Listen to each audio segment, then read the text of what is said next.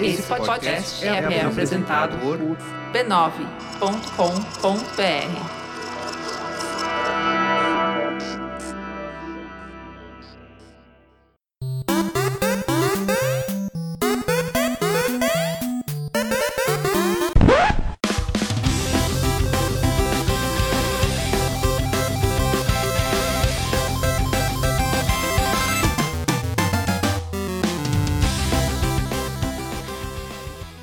Ao vivo, o Poco Pixel número 50! Aê! Eu sou o Adriano Brandão, do meu lado tá o Danilo Silvestre, beleza? Tudo bom, beleza? Te quebrei nessa! A gente faz 49 vezes do mesmo jeito. Aí na quinquagésima você quer mudar? Muito bom! É, me sinto traído. Qual que é o tema de hoje, Danilo? O tema de hoje é 50! 50! Chegamos! Finalmente! A gente esqueceu o aniversário de um ano do, po- do podcast. Mas não precisa falar assim. Fala que a gente tava ocupado. A é. gente tá- tava muito ocupado fazendo Gravando episódios, pra você, é. gravando, exato. A gente esqueceu do aniversário do Poco Pixel, mas a gente não se esquece nunca de uma data tão especial quanto um número redondo. Por que, que a gente gosta de números redondos? D- É. Dá uma sensação de que tá De completude? acabadinho, assim, né? Bonitinho. É, ninguém acha legal comemorar o episódio 73, né? Tem que ser 50, 100, 200, 500. Ok, eu vou fazer questão da gente comemorar o episódio 73 do, do Setenta- Poco Pixel. P- Pode esperar. tá bom. Você A gente vai- não vai nem lembrar. Você vê, o poder do número redondo é tão grande que se a gente marcar que a gente vai comemorar o episódio 73, a gente não vai lembrar. Não, Eu já tô comemorando os 50 e já pensando que no 73 você vai começar a gravar e eu vou estar com uma língua de sogra. e vou quebrar o- a, a narrativa inicial do você programa. vai botar né? no, teu, no teu calendar, né? Você vai anotar lá, episódio 73. É o único jeito de É o lembrar essas único coisas. jeito, você não lembra. É por isso que os números redondos são comemorados. É porque a gente lembra deles, porque os É muito- outros a gente não lembra. É muito mais fácil. É muito mais É tipo a fácil. gente ir até o ano 2000. É Sim. t- É, tão mais fácil. 2000, que número bonito. É porque senão- não, eu- a gente vai até 7 de novembro de 2003. Sabe, é meio difícil lidar, né? Sim. Então, esse episódio 50 é um episódio especial porque ele foi feito todo pelos nossos queridos ouvintes. Vocês. Exatamente. A gente pediu pra vocês nos episódios anteriores mandarem sugestões de temas que podem ser temas de videogame, temas de debate de bolso, temas estilo cartinha mesmo. A gente recebeu um monte, uma enxurrada de cartinhas e sugestões de temas. A gente selecionou algumas. A gente vai tentar fazer uma certa ordem de videogame, debate de bolso e cartinhas, como a gente faz sempre. Bem- Só que todos os temas são sugeridos por ouvintes. A gente vai separar em três, em, em três etapas, o que no fundo é tudo cartinha. É tudo cartinha. Então, pensem que é cartinha o tempo inteiro, mas sempre com as divisões entre tema, debate de bolso e cartinhas que caracterizam tão bem o Poco Pixel. Cartinhas. cartinha! Aliás, ninguém escreveu pra gente perguntando por que, que a gente fala cantado cartinhas. Nunca saberão. É porque a gente também não sabe. Aconteceu, né? Aconteceu, simplesmente aconteceu e a gente começou a cantar cartinhas e cantamos até o final, porque é uma marca registrada do programa. Muita coisa do começo do Poco Pixel simplesmente aconteceu quando a gente começou a falar juntos, né? Sim, o- a própria entrada do Poco Pixel que a gente fala, o ao vivo, é improvisada e ficou o Maravilha, o E aí Beleza. A gente improvisa no começo e depois segue, E né? depois segue, acaba virando um, um cacoete, né? A gente não gosta de. Eu sempre fui assim, meio ressabiado, desconfiado de quem tem uma. é formulaico, né? Que faz muito travado. Mas a gente, mesmo tentando fazer solto, improvisando, a gente acaba repetindo, porque fica confortável, né? É que te- Tem um formato, né? A coisa, né? Sim. A gente não tá falando de qualquer coisa em qualquer ordem. Não é papo de bar, né? Exato, é um, é um programa est- estruturado para as pessoas curtirem aquele conteúdo, né? A forma também é importante. Aliás, a gente é form... nós dois somos formalistas, né? Total. Viva a forma! Vivam 50. Muito bom. Antes da gente começar os ca- as cartinhas, que são os temas e os debates de bolso e as cartinhas, cartinhas, tudo hoje é cartinha, mas antes de a gente chegar nesse, nesse ponto do episódio, a gente tem que falar um pouquinho do Poco Pixel, do que foi o Poco Poco Pixel até, ag- até agora. São 50 episódios numerados, este é o 50. Dois almanaques, que cada um de nós ficou doente uma vez. E a gente teve que fazer um compiladão. Eu acho que é legal, até uma experiência diver- diferente escutar almanacs, né? Compilações. Melhor do que não ter nada na semana, certo? É, eu acho que sim. é. É, eu também acho. Se eu, é, eu gosto né? quando o podcast é regular, né? Eu acho que é uma melhor virtude de um podcast é ser regular.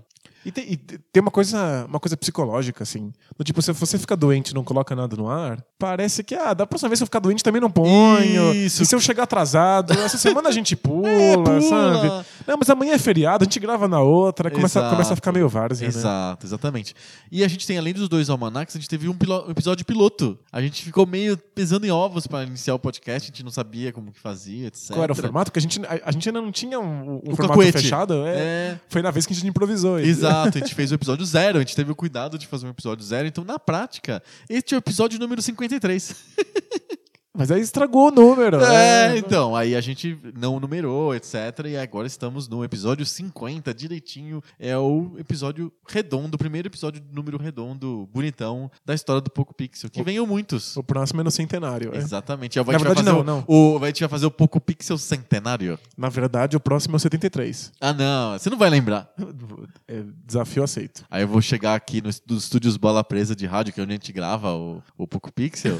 eu vou chegar aqui vai ter na parede escrito numa caneta pilote, assim, na, na parede, assim, 73. E uns 73 balõezinhos, língua de sogra, você vai ver. Pra pessoa não esquecer. Somando todos os episódios que a gente fez até agora, 50 episódios numerados, dois almanacs e um episódio piloto, são 77 horas de papo novo sobre videogame velho. Minha nossa, é muita hora. É coisa pra caramba, eu fico pensando em quem faz maratona de pouco pixel. A gente volta e meia recebe relatos Muitas vezes. de gente que descobre a gente tardiamente e aí vai lá e faz maratona. Faz maratona. É 77 horas e, e contando de episódios de áudio sobre videogame velho. Você imaginou ouvir sua voz por 70 horas? Tipo, não, não. Não, não façam isso. Re- pelo menos reveze. Lembra do nosso ouvinte que fez maratona e começou a sonhar com videogames, com marxismo de bolso e tudo misturado, sabe? Tipo, Não fez uma recomendado. maçaroca na cabeça dele. Não recomendamos porque pode causar alucinações. Exatamente. Puxa, muito legal. Sabe quais são os episódios mais ouvidos da história do Poco Pixel? Não, diga. em quinto lugar, eu fiz o ranking do- do- dos top 5 episódios do Poco Pixel que teve mais, tiveram mais audiência. É surpreendente. Você vai se surpreender. Você se se surpreenderá.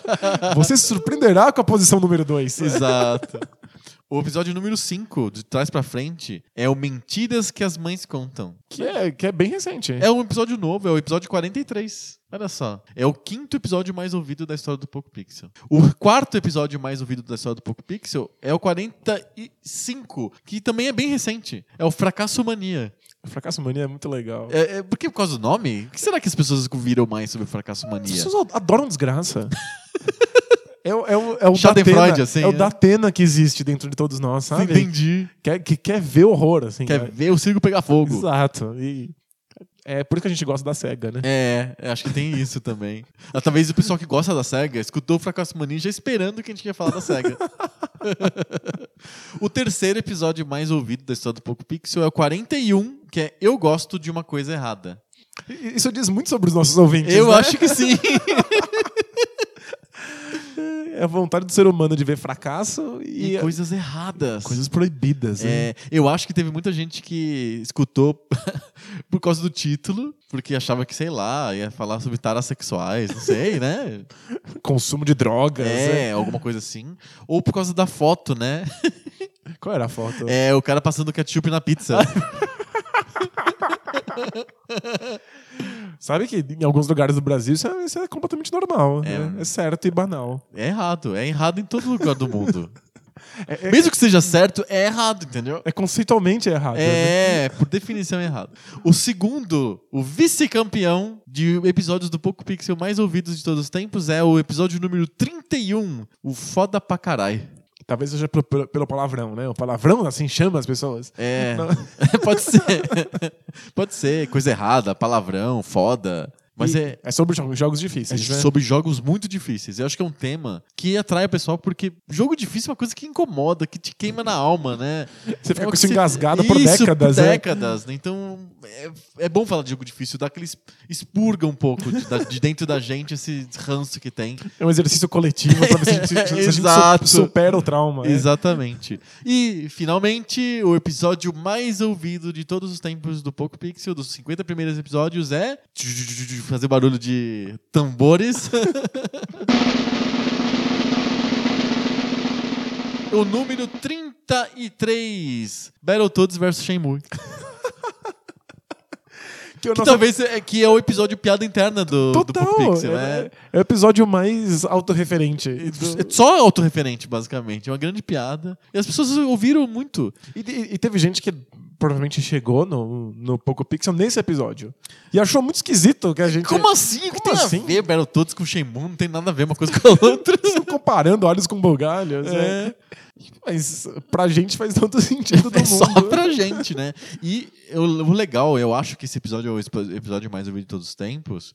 Porque, e é, pra- é bonito falar que é o episódio mais ouvido de todos os Nossa, é, tempos. ganha outro, outro peso. É, outro peso. Ele é season finale, né? É, ele é season finale e ele ficou. Ele foi o último episódio, o mais recente, por dois meses, eu acho. Ah, Enquanto Foi, a gente então, tava de gente tava férias. de né? férias, ficou um buracão ali e o pessoal só tinha esse pra escutar de novidade. Então, foi esse mesmo. Quem chegou no Poco Pixel e quis ouvir um episódio novo, ouviu esse. Ouviu esse, então, ele, mas ele acabou sendo o episódio mais ouvido da historinha de 50 podcasts do Poco Pix. Olha que legal. Battletoads vs Shenmue. Eu acho, assim, que as pessoas ouviram esse, na verdade, porque elas amam Shenmue. Não, é por causa do Battletoads. Porque, ó, é, eu provo isso porque o episódio anterior é o foda pra caralho. Então as pessoas têm esse gosto por jogos muito difíceis e eles gostam do Battletoads e por isso que escutaram o, o Battletoads vs Shenmue. Na verdade, as pessoas têm muito interesse pelo Shenmue, porque ninguém nunca viu, sabe? ninguém nunca viu, nem comeu. né? que é Shenmue? Só ouve falar e aí É. foi, foi escutar pra ver se, se descobria. Que bicho que era aquele, né? muito bom, olha só que legal. 77 horas de história, Danilo. Você imaginava isso quando a gente começou? Não, não, não imaginei que a gente chegaria tão longe. É, porque a gente- gente, a gente- é muito bom de começar projeto e ruim de segurar, né? É, co- Como todos os seres humanos, Como né? todos os seres humanos. Quando a gente engrenou nisso e a gente começou a gravar toda semana e eu vi que realmente a gente tinha fôlego, Aham. aí eu comecei a achar que, Que era uma coisa que iria legal. longe. é. É, e como que a gente começou a ter as cartinhas com mais frequência, com mais quantidade de cartinhas, a gente começou a perceber que as pessoas curtiam o que a gente falava, o jeito das- do jeito como a gente é, conduzia o podcast. Que é- a cartinha tem um papel fundamental nisso. Porque a gente faz o podcast por hobby, porque a gente gosta de conversar sobre videogame, a gente gosta de se falar, e é esquisito fazer isso e não ter um retorno, sabe? o retorno que a gente tem são cartinhas que vocês mandam pra gente. E tem até o fato de que quando as cartinhas dizem que tá legal, você, se- você fica confortável, mais confortável com você mesmo falando. Exato. Porque no fundo a gente tá aqui falando com o microfone na boca, assim, é uma, é uma situação um pouco natural. Não, é, não é exatamente natural. Exato, é. Eu, tipo, não tô alcoolizado nem nada. né? sim, E, e aí quando, quando as pessoas falam, não, tá legal, você vai, você vai relaxando e sim. deixando você ser você mesmo enquanto você fala. Então, É, esse feedback positivo é extremamente importante. Exato. Então, puxa, por isso que o Poco Pixel 50 é só cartinhas, pra fazer um tributo a vocês que tem segurado a barra pra gente durante todos esses 50 episódios. E tanta gente mandou relatos de como gosta do, do, do podcast, podcast. como, como encontrou a gente, como descobriu, o que acha. É uma delícia ouvir esse É, tipo de muito coisa. obrigado, um grande abraço, um beijo pra todo mundo, porque a gente faz pra, ó, pra vocês. É isso aí. Bem legal. Muito bom. Vamos pros temas cartinhas? Te- Tem uma cartinha com hífen, assim? É, tema cartinha. Bora lá. Bora!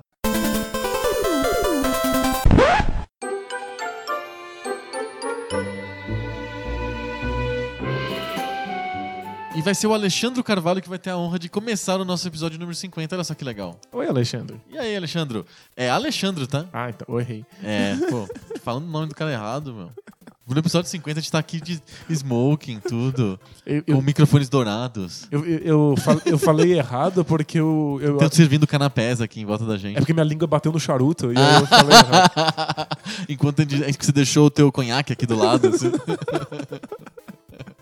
O Alexandre Carvalho, ele deu uma sugestão muito legal de tema. Ele quer saber se a primeira experiência com videogames define o nosso gosto por videogames do futuro. E se a gente, por exemplo, é, tem o primeiro console, é o Nintendinho, e por isso que a gente vai gostar, amar loucamente o Nintendinho até o final da vida. É uma boa pergunta, não é? É uma excelente pergunta. E. A gente adora o Atari até hoje? Então, eu, a- eu acho Se, se você tivesse tido um Odyssey 2 quando era criança em vez de Eu Atari, que seria muito você- fã de Odyssey. Você seria um fanboy de Odyssey 2? Eu, eu acho que talvez eu tivesse um outro interesse por tipos levemente distintos de jogo. Sei. Porque a gente Tipo, tem que- labirintos. É, só isso, né? É, eu eu disse adoraria aí. labirintos.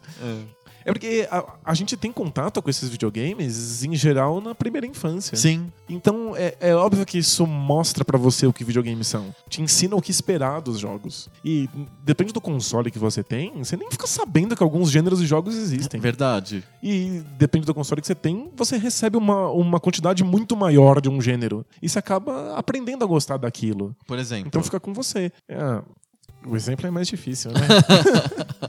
Não, mas eu acho que, por exemplo, Super Nintendo. Super Nintendo, no final da- do lifespan dele, ele recebeu 200 milhões de jogos de RPG.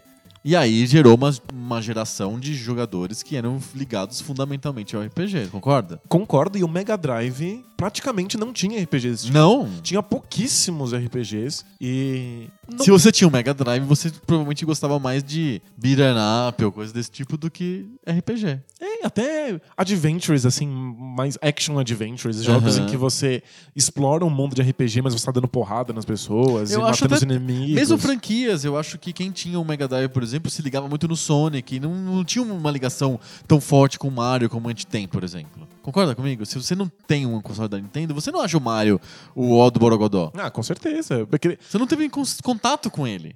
E quando você joga muito, né, você acaba descobrindo novos, novos prazeres dentro daquela franquia e você acaba se relacionando com ela de uma maneira diferente. Sim. Então eu acho que aquilo que você joga bem no começo da vida f- fica um marcado. Tipo, te, te leva pra um caminho específico. Então vamos lá, vamos, vou fazer uma autocrítica então. Será que a gente elegeu o Nintendinho e o Dreamcast como os maiores consoles de todos os tempos por causa das nossas experiências pessoais? De certa maneira, sim, porque somos nós, mas. Ok, porque a gente que escolheu, né? Exato. é. Não foi um, um ser assim que fica flutuando no, na atmosfera e escolhe as coisas porque ele é totalmente isento. Então, mas como a gente é levado pra um caminho específico na primeira infância por esses videogames, mas a gente cresce, e tem contato a- com A gente outros. tem contato com outros, eventualmente por emulação a gente tem contato com todos, e aí a gente consegue criar, tentar criar conceitos mais objetivos pra julgar eles retroativamente. Uhum, tá. Isso não altera os seus gostos pessoais, sabe? Os seus, eu acho que os seus gostos ainda são fortemente guiados por aquelas primeiras experiências. Mas, por exemplo, o, É, mas experiências formativas, É. isso quer dizer. por exemplo, o Dreamcast eu conheci quando já era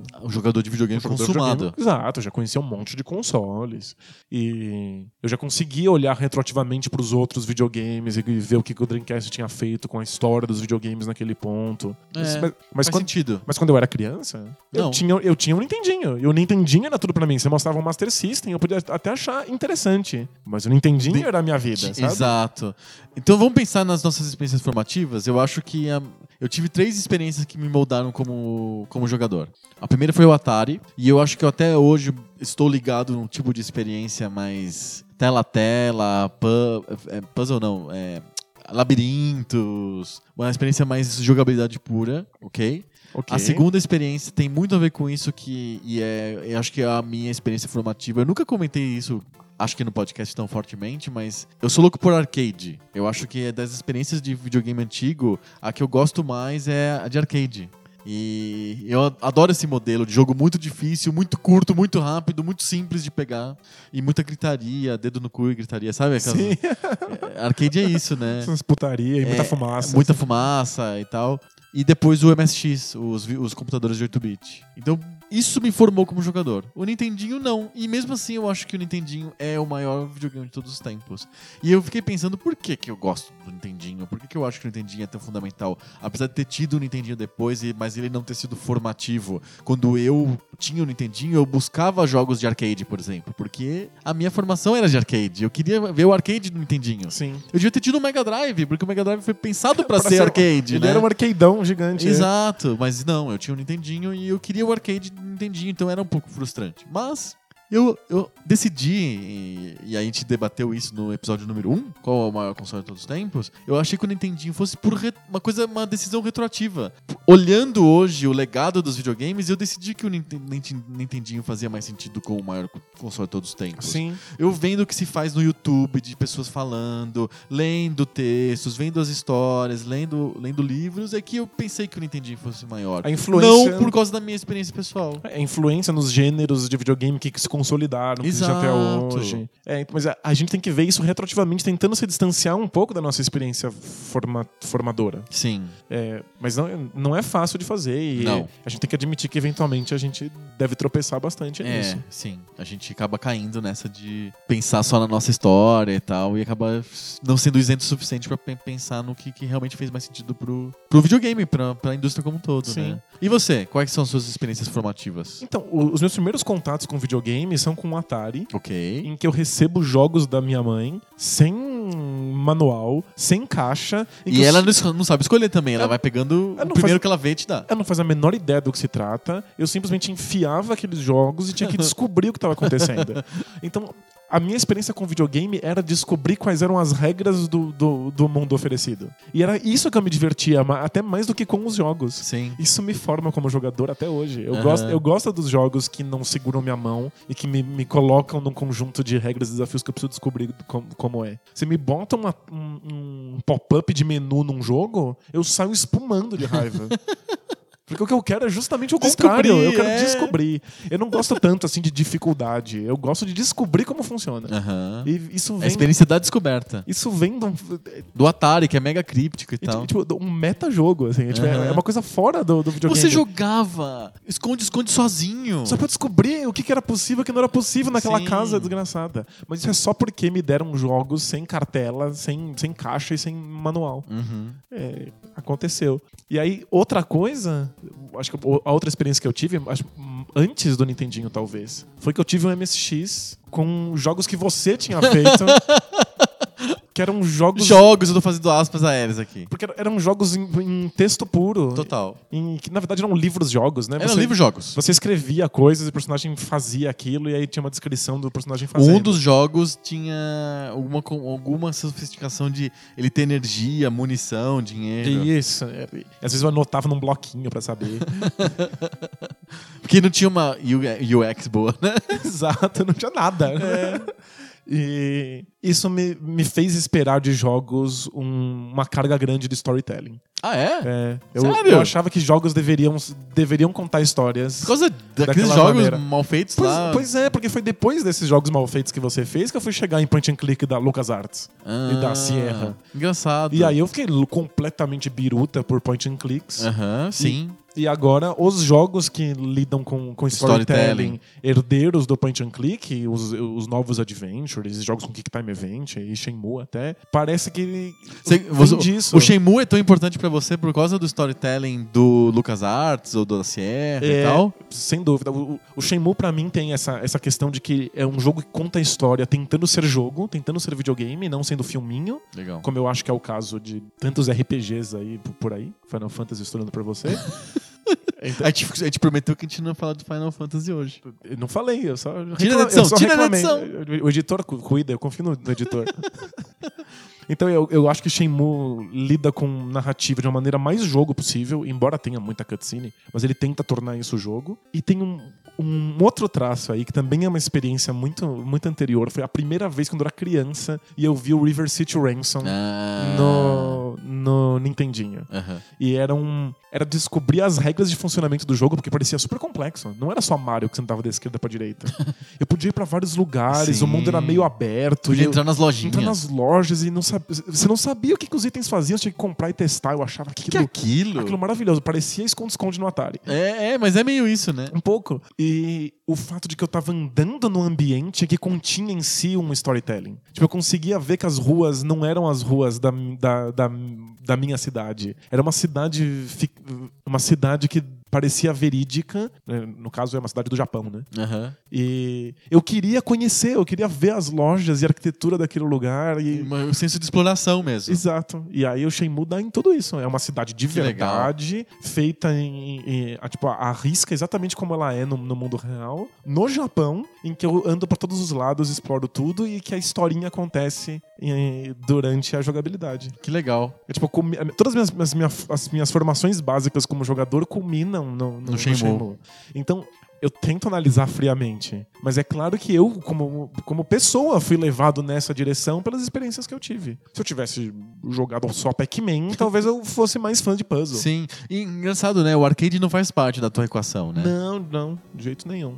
é, eu fui ter experiências de arcade muito mais velho quando Com eu o era- Street Fighter, né? quando com Street Fighter e Samurai Shodown e eram só jogos de luta que definitivamente não é A tua praia. não é minha praia, não é meu forte. Eu até me divertia, mas eu preferia ir explorar a cidade do River City Ransom quando chegasse em casa. Sim. Engraçado, né? Eu tive esse contato com arcade, acho que são, são coisas, são experiências diferentes, acho que épocas diferentes, tem um gapzinho de alguns anos aí e tal. Mas eu acho É. que v- você foi a última geração que teve. O forte do arcade, É, né? o- o- as outras gerações tiveram um arcade como party game, do tipo jogos de dança, De e- dança, e, é. jogos de carro. Não- já não é mais a mesma A coisa. gente tem que revisitar o arcade, a gente tem que fazer um episódio de novo sobre arcades. A gente já fez um episódio sobre arcades, bem legal. A gente tem que fazer mais um, eu acho. Arcade é um, um universo que eu quero revisitar. Não, É verdade. E, e, Inclusive é um universo que várias pessoas que estão escutando a gente talvez não tenham experimentado. Sim. E que eu também conheço de ouvido, né? Conheço, É engraçado, eu conheço né? de ouvir dizer. Nossa, os anos 80 e o começo dos anos 90 eram muito fortes os arcades, e com ápice no Street Fighter 2, né?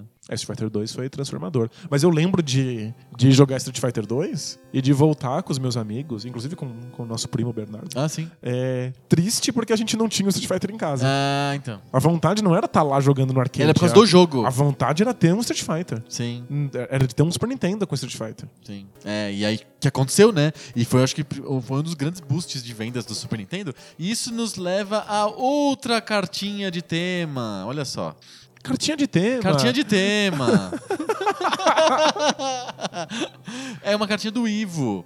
O Ivo fala assim: se a gente tivesse que voltar no tempo e escolher entre Super Nintendo e Mega Drive, qual que a gente escolheria? Olha, encaixa perfeitamente no tema anterior. Porque muita gente escolheu o Super Nintendo por causa do Street Fighter. Simples assim. Eu queria. Inclusive, ele tinha mais botões pra poder encaixar melhor o Street Fighter naquele jogo. No, no- no- naquele videogame. Funcionava melhor. Porque o né? Genesis não funcionava, ele tinha, só tinha três botões. O, Street- o Super NES tinha seis. Tinha que comprar um controle especial do Mega Drive pra Sim. jogar. E, e era pior o jogo. Muito pior, muito pior.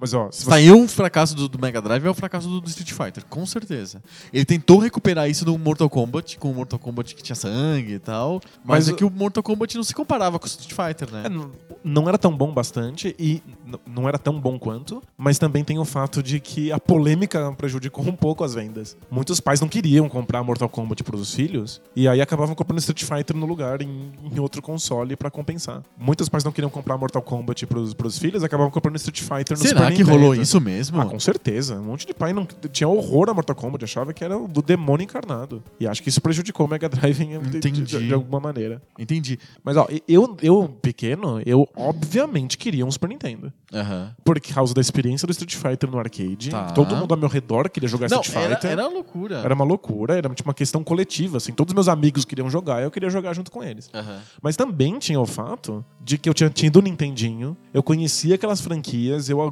gostava muito do- do, do, do Mario, e eu queria um Super Nintendo que continuasse aquilo. Então, por, por conta da minha história com os videogames, da, daquele momento histórico que eu estava inserido, o Mega Drive nem era uma possibilidade. Eu nem considerava um Mega. Eu queria um Super Nintendo pra continuar a minha vida com o Nintendinho. É, Esse negócio de Agora, continuar a vida com o Nintendinho era um fator importante do Super Nintendo, será?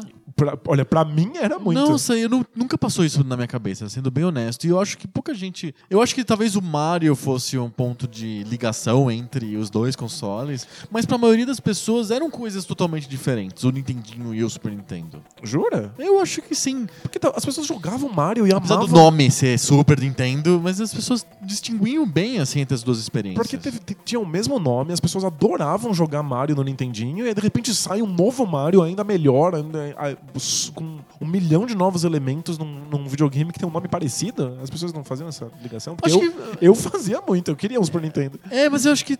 se- talvez, é, acho que a ma- maioria das pessoas elas tinham uma, li- uma- uma mentalidade de produto. Ó, existe um produto que eu não entendo, outro produto que é o Mega Drive, outro produto que é o Super Nintendo, e cada um tá, mora num planeta diferente. É, é, eu, sen- eu sentia isso quando eu, eu era menor e tinha. Eu tava imbuído nesse mercado de videogames, etc, etc.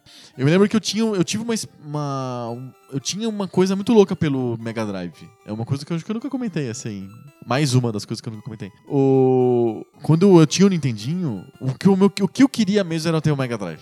É porque você, é que você- você conviveu com o Mega Drive existindo junto com o seu Nintendinho. Exato, o Mega Drive ele era coexis- coexistia com o Nintendinho, porque o Mega Drive foi lançado no Brasil bem cedo, perto dos consoles de 8-bit do Nintendinho, do, Mega- do Master System, etc. O Mega Drive tava lá. E o Mega Drive tinha uma bu- era tão bonito o gráfico e a jogabilidade era tão orientada pro arcade, o som. Eu sentia que eu tava no arcade quando eu jogava o Mega Drive de vizinhos, por exemplo. Eu achava aquilo sensacional. Né? Entendi. Aquela propaganda do Alter Beast, assim, sabe? É, tinha uma aura de. Eu não, eu não ligava pra aquela aura de cu descolado. Eu não, eu não tava nem aí pra, pra aquilo.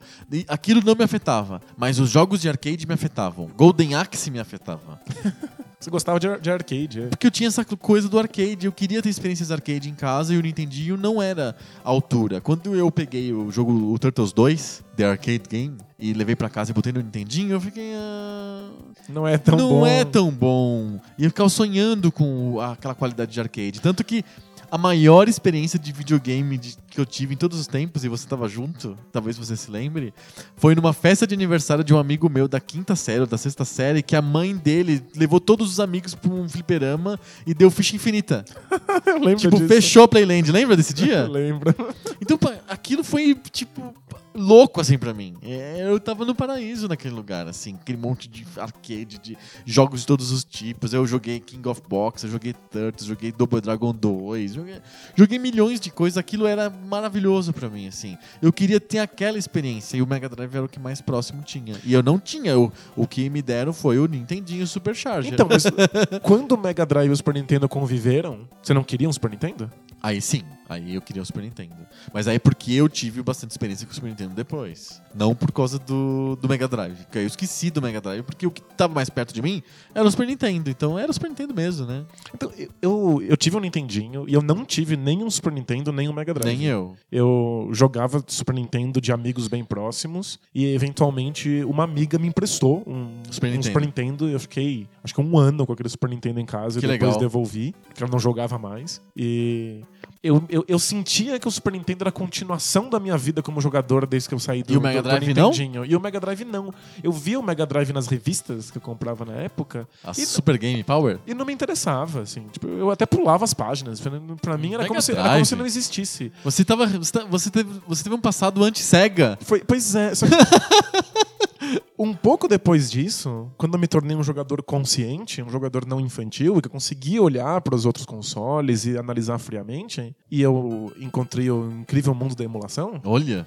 eu nunca emulei um Super Nintendo. Tipo, eu não me importo com os jogos do Super Nintendo, é o Mega Drive quem, quem, quem me atrai. Sim. Então, ag- agora, com o meu olhar maduro, de, de alguém que já jogou tudo e que já tá, tá inserido em 2016, se eu tivesse que escolher o Super Nintendo ou o Mega Drive, Isso. eu teria um Mega Drive. Olha só, a resposta da pergunta do Ivo então é Mega Drive? Eu teria um Mega Drive. Eu, assim, eu. Eu não sei se eu teria o Mega Drive, mas na minha história pessoal, o Mega Drive tem um papel mais importante como desejo, como uma coisa que eu queria, do que o Super Nintendo. O Super Nintendo eu experienciei muito ele, joguei muito Super Mario World, joguei muito Sin City. Eu é também. ridículo, joguei Sin City no Super Nintendo. Que experiência mais merda que é jogar Sin City no Super Nintendo, certo? Certo? Tipo, Medonho. é horrível, mas eu lembro com carinho daquilo, etc. Mas eu tive não é muita só você, experiência o do jogo- Super Nintendo. O jogo foi um sucesso. O jogo foi um sucesso. E é um jogo do line-up do, do Super Nintendo, feito pela própria Nintendo. É uma adaptação.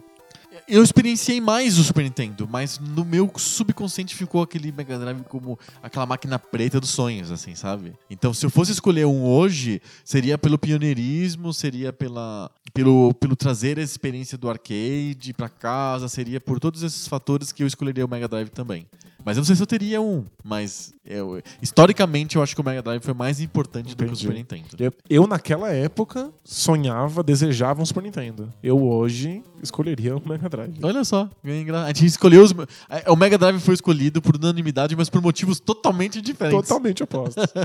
é que se você me perguntasse na época, eu me diria um Nintendista, provavelmente. Sim. Até aque- aquele dia que você rompeu com a revista. Aí você, aí você deixou de ser um nintendista. Mas aí, nesse momento eu já jogava um monte de outros consoles, né? Tipo, foi, foi aos poucos. É- é- era importante esse negócio de se decidir seguista ou nintendista na época? Então, é, eu acho que pra, um- pra uma criança, Fanboyice. pra um pré-adolescente, é, parecia que as pessoas e as revistas instigavam você a isso. A declarar um lado. é E, e tem a- essa coisa que eu acho que é fundamental, que é o é fato de que anular o outro lado diminui um pouco o seu sofrimento de não ter aquele lado. Pode ser. Porque gan- ter dois videogames era completamente Impossível, impensável impossível. naquela época. Nenhum pai te dá dois videogames. Imagina, ele falou assim, já tem um, joga esse aí. E é difícil até convencer o pai a comprar o Mega Drive se você já tem o Nintendinho. É verdade, porque já é, Já é vide- videogame! Já é videogame! O Atari não servia, entendeu? Tipo, É, Era bem isso. Então, pra, pra, pra gente não sofrer do tipo, putz, eu queria esse jogo do Super Nintendo, a melhor saída psicológica é dizer, esse jogo do Super Nintendo é ruim. O Super Nintendo é uma porcaria, eu sou ceguista. Aham. Ou o contrário. Ou o contrário. Eu sempre acho que essas visões bastante radicais de uma coisa é fantástica e outra é merda, em geral é porque você não pode ter o outro lado também. Sim. Eu, t- eu almocei ontem com um amigo e eu falei que eu, que eu falava de pod- tinha um podcast de videogame, etc. E ele falou, ah, eu gosto muito também. E inclusive tem um jogo que ninguém falou- conhece. Oi? Você falou que você é, você é- Eu sou famoso na internet. Não, não, eu não sou, não. E aí eu falei que eu tinha um podcast, etc. E aí ele falou: Pô, tem um jogo que eu amo, que ninguém conhece, que é o Kid Chameleon. E aí eu pensei, né? Claro, né? é, Ele, ele tinha o Master System, claro. Essas coisas de- declaram, definem a pessoa. É né? o É. que você tinha, né? Aí você, você aprende a amar aquilo e a odiar o que não, o, o que não é, o que tá fora. Exato. Você cria. é, Não é uma espécie de criação de mito, automitologia? Acho que é um pouco, né? É, você Sim, vive tipo- num mundo mais mágico, porque você pertence a um grupo chamado Nintendistas ou Seguistas. E acho que é a sensação de que você tá no melhor lugar. Você tá tendo as melhores experiências, né? Aham. É que você não errou. Você, n- você não cometeu nenhum erro, né? Exato. eu vou vou ficar contando na minha cabeça que eu tô jogando o pior jogo disponível, que eu deveria ter feito a outra escolha. Sim. Ninguém faz isso em voz alta, a gente Não. faz isso em silêncio, chorando no banheiro. né? Declaramos o Mega Drive superior ao Super Nintendo, então? Não, quem, quem fez isso? Não. Ah, não, é, a, a gente tá escolhendo historicamente qual que é mais importante, o Super Nintendo ou o Mega Drive? Mega Drive. Pra mim. Pra mim Na- também. Não, não, eu quero dizer, tipo, mais importante na minha história como jogador, eu escolheria um Mega Drive. É? É. Tá bom. Mas, tipo, pra, pra história geral? Pra assim, história de to- geral. De todos os seres É humanos? o que o Ivo perguntou. Ai, não sabia. Eu sabia É. que a gente tá falando de todo mundo. Achei que a gente tá falando só da gente. Não, é de todo mundo. Aí eu não sei. Ah, aí, não, eu, essa resposta não é resposta. aí, eu, aí eu tenho, aí eu tenho mais dúvidas. Acho que talvez o Super Nintendo tenha sido mais influente. Fica para um próximo episódio, então, a gente fala só sobre o Super Nintendo e o Mega Drive. Tá. Beleza? A por- guerra dos 16 bits. É porque eu falei da minha história pessoal com os dois consoles. Perfeito. É, qual deles foi mais influente, qual deixou mais É marcas outro na indústria papo. do videogame, aí é outra, outros É outro- 500. Outros 500, com certeza. Vamos para o próximo Cartinha Tema. Cartinha tema. Cartinha tema é a do Luiz Eduardo Ribeiro Ferro. Ele p- pede pra gente falar sobre pirataria no Brasil. E aí eu emendo com ah, a, a cartinha tema do Paulo Marcelo, que fala sobre jogos usados e a tentativa da Microsoft de, digamos assim, mitigar ou diminuir a força do mercado de jogos usados no, no mundo inteiro. Como que ah, uma coisa tá. em- O que, que tem a ver a pirataria com os jogos usados? Isso é um primeiro ponto. É, os- a pirataria foi fundamental para o mercado brasileiro de videogames e hoje não é mais, ou continua sendo? Como que é a pirataria hoje? Segunda pergunta. E a terceira pergunta é: o que vai acontecer no futuro? Então, a gente já falou um pouco sobre A pirataria. gente fez um episódio só sobre pirataria. O não assalto em outros navios. Não, é, é, exato. E, e também quando a, gente, quando a gente falou do Brasil, né? O Brasil, o jogo. Brasil jogo. É, a gente falou que várias empresas não queriam colocar os seus jogos no Brasil porque a pirataria era esse monstro gigante. A Sony, o play, primeira geração do PlayStation. Então. E a Nintendo, né? A Nintendo foi super reticente. Porque tem esse, esse monstro que é a pirataria. Eles acham que o Brasil não tem, não tem força econômica pra pagar o que se pede por esses jogos e que aí todo mundo acaba escolhendo piratear. Mas houve, talvez, uma- um pouco de mudança econômica no Brasil, mas houve, Sim. houve muito uma mudança de mentalidade. Então, quando o, o- quando o PlayStation 3 e o 360 chegaram, o 360 tinha pirataria e muita gente escolhia o console pra, Só por só isso, pra poder piratear. Nem A primeira queria coisa saber. que fazia era destravar o negócio. Exato. E aí, no final da vida do, do console, já tinha gente que comprava, mesmo com consoles piratas, já comprava jogos originais de 360. Por quê? O que aconteceu? Os jogos começaram a ficar ligeiramente mais baratos, Ah, é? eles eram mais fáceis de encontrar. Com- O o PlayStation 3 forçou uma quantidade muito grande de jogadores a comprar, a, a encarar o- a cultura de ter jogos originais. Porque é um, é um console que foi difícil de ser desbloqueado. Demorou, né? demorou mais, um, mais tempo pra, Aham. pra ser destravado do que o 360. E aí começaram a criar grupos de jogos usados, grupos de trocas de jogos. E aí foi entrando na cultura. As pessoas compravam jogos no lançamento e va- varejos, é, é, tipo lojas grandes. Loja americana. Loja sei lá. americana, Magazine Luiza, já faziam venda de jogos com desconto na pré-venda. Aham. sabe? Você compra antes, chega na sua casa com a caixinha bonitinha. Ganhar uma camiseta. É, e aí a, a- as- a própria Sony e a Microsoft te dão pequenos brindes caso você compre na pré-venda em versão digital. Aham. Mesmo digital, né? Mesmo digital. E aí a mentalidade começou a mudar. Uhum. Tipo, hoje, caso os novos consoles sejam pirateados, uma minoria se interessaria por isso. A maior parte das pessoas já se acostumou com a ideia de que você vai ter menos jogos, Mais oficiais. mas oficiais, bons, grandes, que, que AAA, que, que precisam da. da- que vale a pena você investir um dinheiro muito, muito alto, do que ter 40 milhões de jogos piratas, como era na geração do PlayStation 1, que todo mundo Entendi. comprava jogo passeada, Passeada, passeada e era é. tudo uma imensa porcaria. Mas ainda tem bastante. Se você vai no stand center na Paulista, sei lá, nesses galeria chinesa, é um monte de stand de jogo pirata de Xbox e Não é PlayStation. pou- pouquíssimo jogo pirata comparado com a quantidade de lojas vendendo o jogo original. É? Não, mas, tipo, disparada. É uma, é uma cu- uma mudança de cultura muito engraçada. Queria ten- ten- tentar entender, mas eu acho que é. Talvez a gente possa dar que- como uma explicação possível a mudança econômica mesmo do país. As pessoas a- têm mais dinheiro, As pessoas têm elas- mais dinheiro. Elas estão mais expostas a isso. A gastar com joguinhos e tal. Elas podiam comprar um videogame caro, porque nem o Xbox 360 nem o PlayStation 3 foram videogames baratos, eram, se- sempre foram razoavelmente caros, Desde o principalmente lançamento. PlayStation 3 Exato. e- desde o lançamento.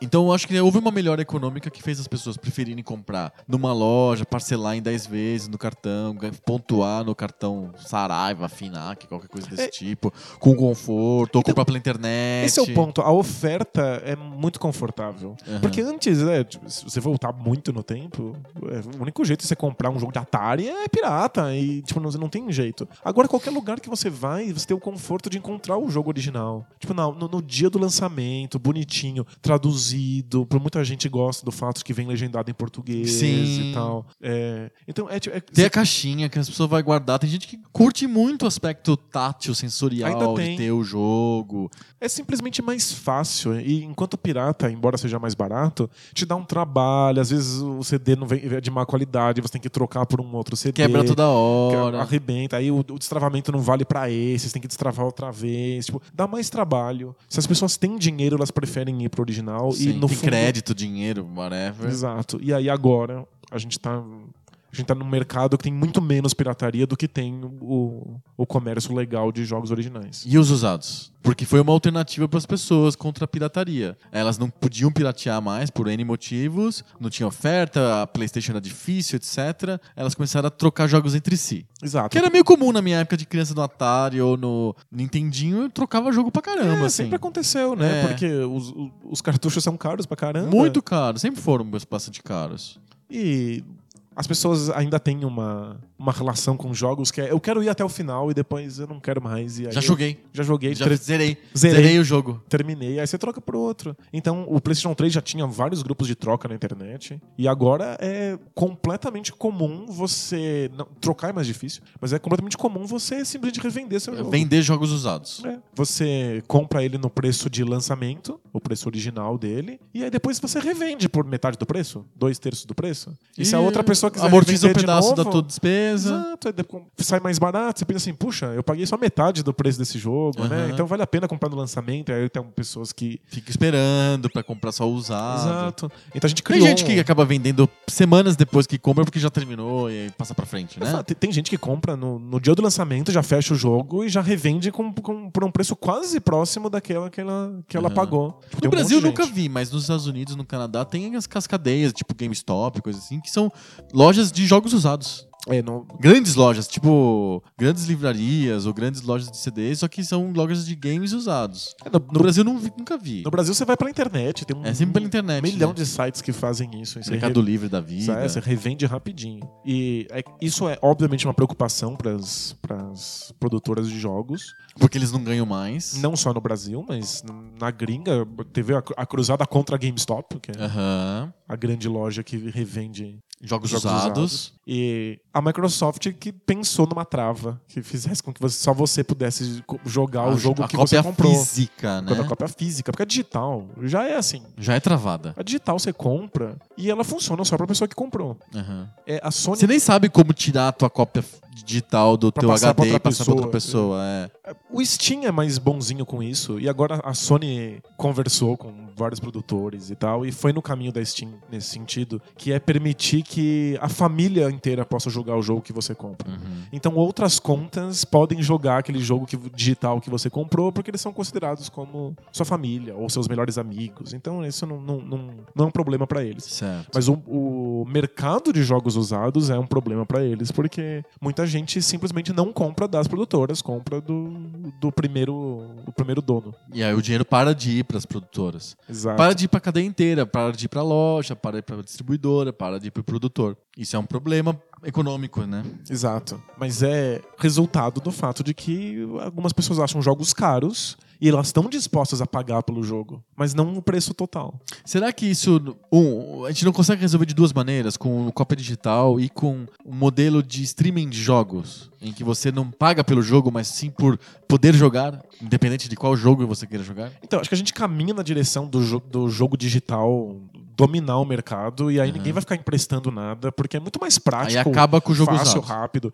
A- a- As novas plataformas já estão com, com essa questão que você, quando você compra um jogo na pré-venda, alguns dias antes ou algumas horas antes do lançamento, ele já baixa o jogo pra você. Você já tem o jogo lá instalado, você não pode rodar o jogo. Você imagina assim, sei lá, o PlayStation 5 ou o Xbox The Fourth é, ter o. não ter mais mídia física nenhuma, ele ser uma caixa fechada, assim. Acho, acho possível. É, consoles que apontaram pra essa direção resol- receberam muita raiva do- do- dos jogadores. assim. Ah, é? É, fala assim, não, imagina, eu quero minha capa física, eu ainda tenho um fetiche por Porque eu isso. quero ter uma estante cheia de caixinhas, é isso? Eu quero poder trocar e mandar emprestar pros meus amigos e Aham. revender.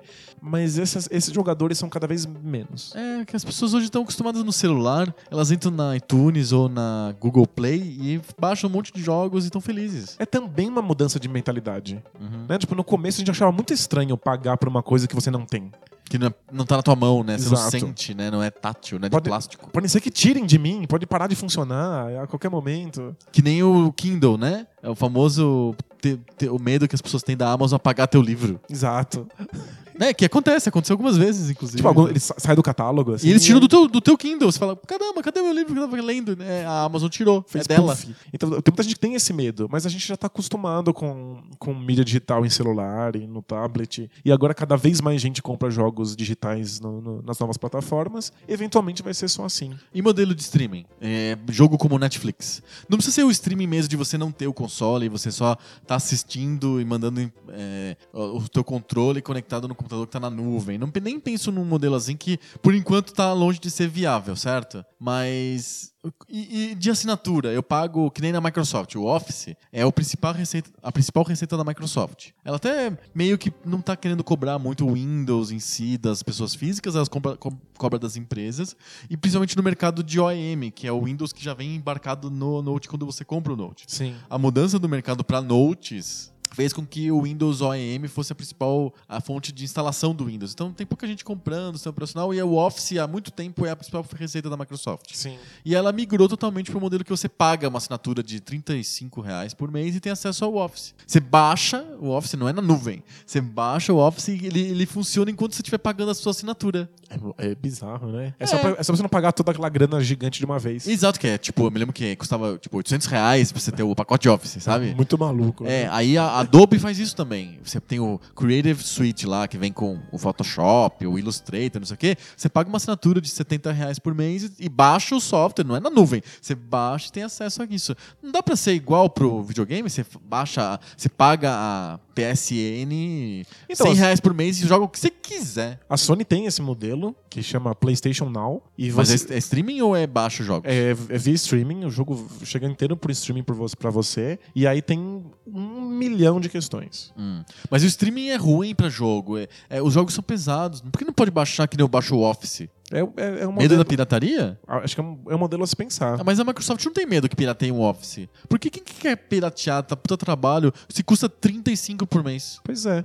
No- na, na PlayStation Now você paga pra ter acesso a todo o catálogo que eles têm de jogos disponíveis, chega pra você por streaming, ou você paga jogo a jogo, e às vezes pode, você pode pagar um jogo por 24 horas, um jogo por 7 dias. Tipo locação da iTunes. Locação total. E aí depois o jogo para mas, de funcionar. É, mas o problema é que é por streaming, né? Aí a tua internet não é tão rápida, aí começa a dar travada. Então, esse é o ponto. O catálogo é complicado. Várias produtoras não querem funcionar nesse modelo, porque eles ainda estão acostumados com outro tipo de mercado. Eles querem que, que você pague por jogo a jogo, não que você pague pelo, pelo conjunto. É mesmo. Não tem um monte de, de empresas de filme que também resistem. não querem botar na resistem ao Netflix, Netflix. Então. Ou os Beatles demoraram pra colocar no Spotify. e Exato, então. Tem essa questão ainda, então, tipo, tá engatinhando. E a outra que exige uma baita de uma internet pra fazer isso funcionar no modelo de streaming, não Isso. no modelo de baixar tal. Eu, e eu funcionar. acredito que devia ter um modelo de baixar que nem o Microsoft Office ou que nem o Adobe Creative Suite, que você, você simplesmente paga uma assinatura, mas essa assinatura libera um software que você baixa e instala na tua máquina de funcionar. É, No fundo, a, a- a PlayStation Plus é, funciona dessa maneira. Você ganha dois jogos por- da- pra PlayStation 4 por mês.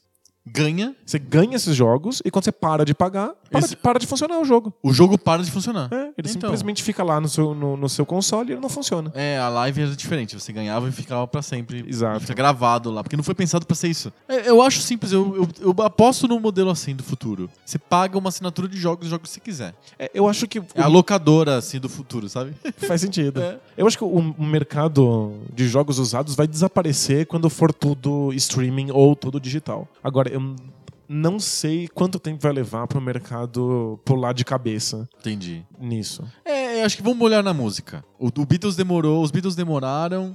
Mas ah, um- sei lá quem não quis entrar. Mas uma hora vai, né? Acontece, mas entra. Acaba entrando porque as pessoas não querem mais comprar CD, não querem mais comprar as músicas na iTunes. Elas querem assinar e pagar R$19 reais por mês na Spotify. Quanto- E acabou. Quanta, tem, quanta gente falou, não, mas eu quero ter o meu CD, eu não quero que não quero correr o risco de tirar tá do catálogo. Hum. Eu acabei de me mudar, tô com s- quatro caixas de, s- com 500 CDs dentro e eu não sei o que fazer com aquilo. Eu tô Pois com- é. não quero abrir as caixas.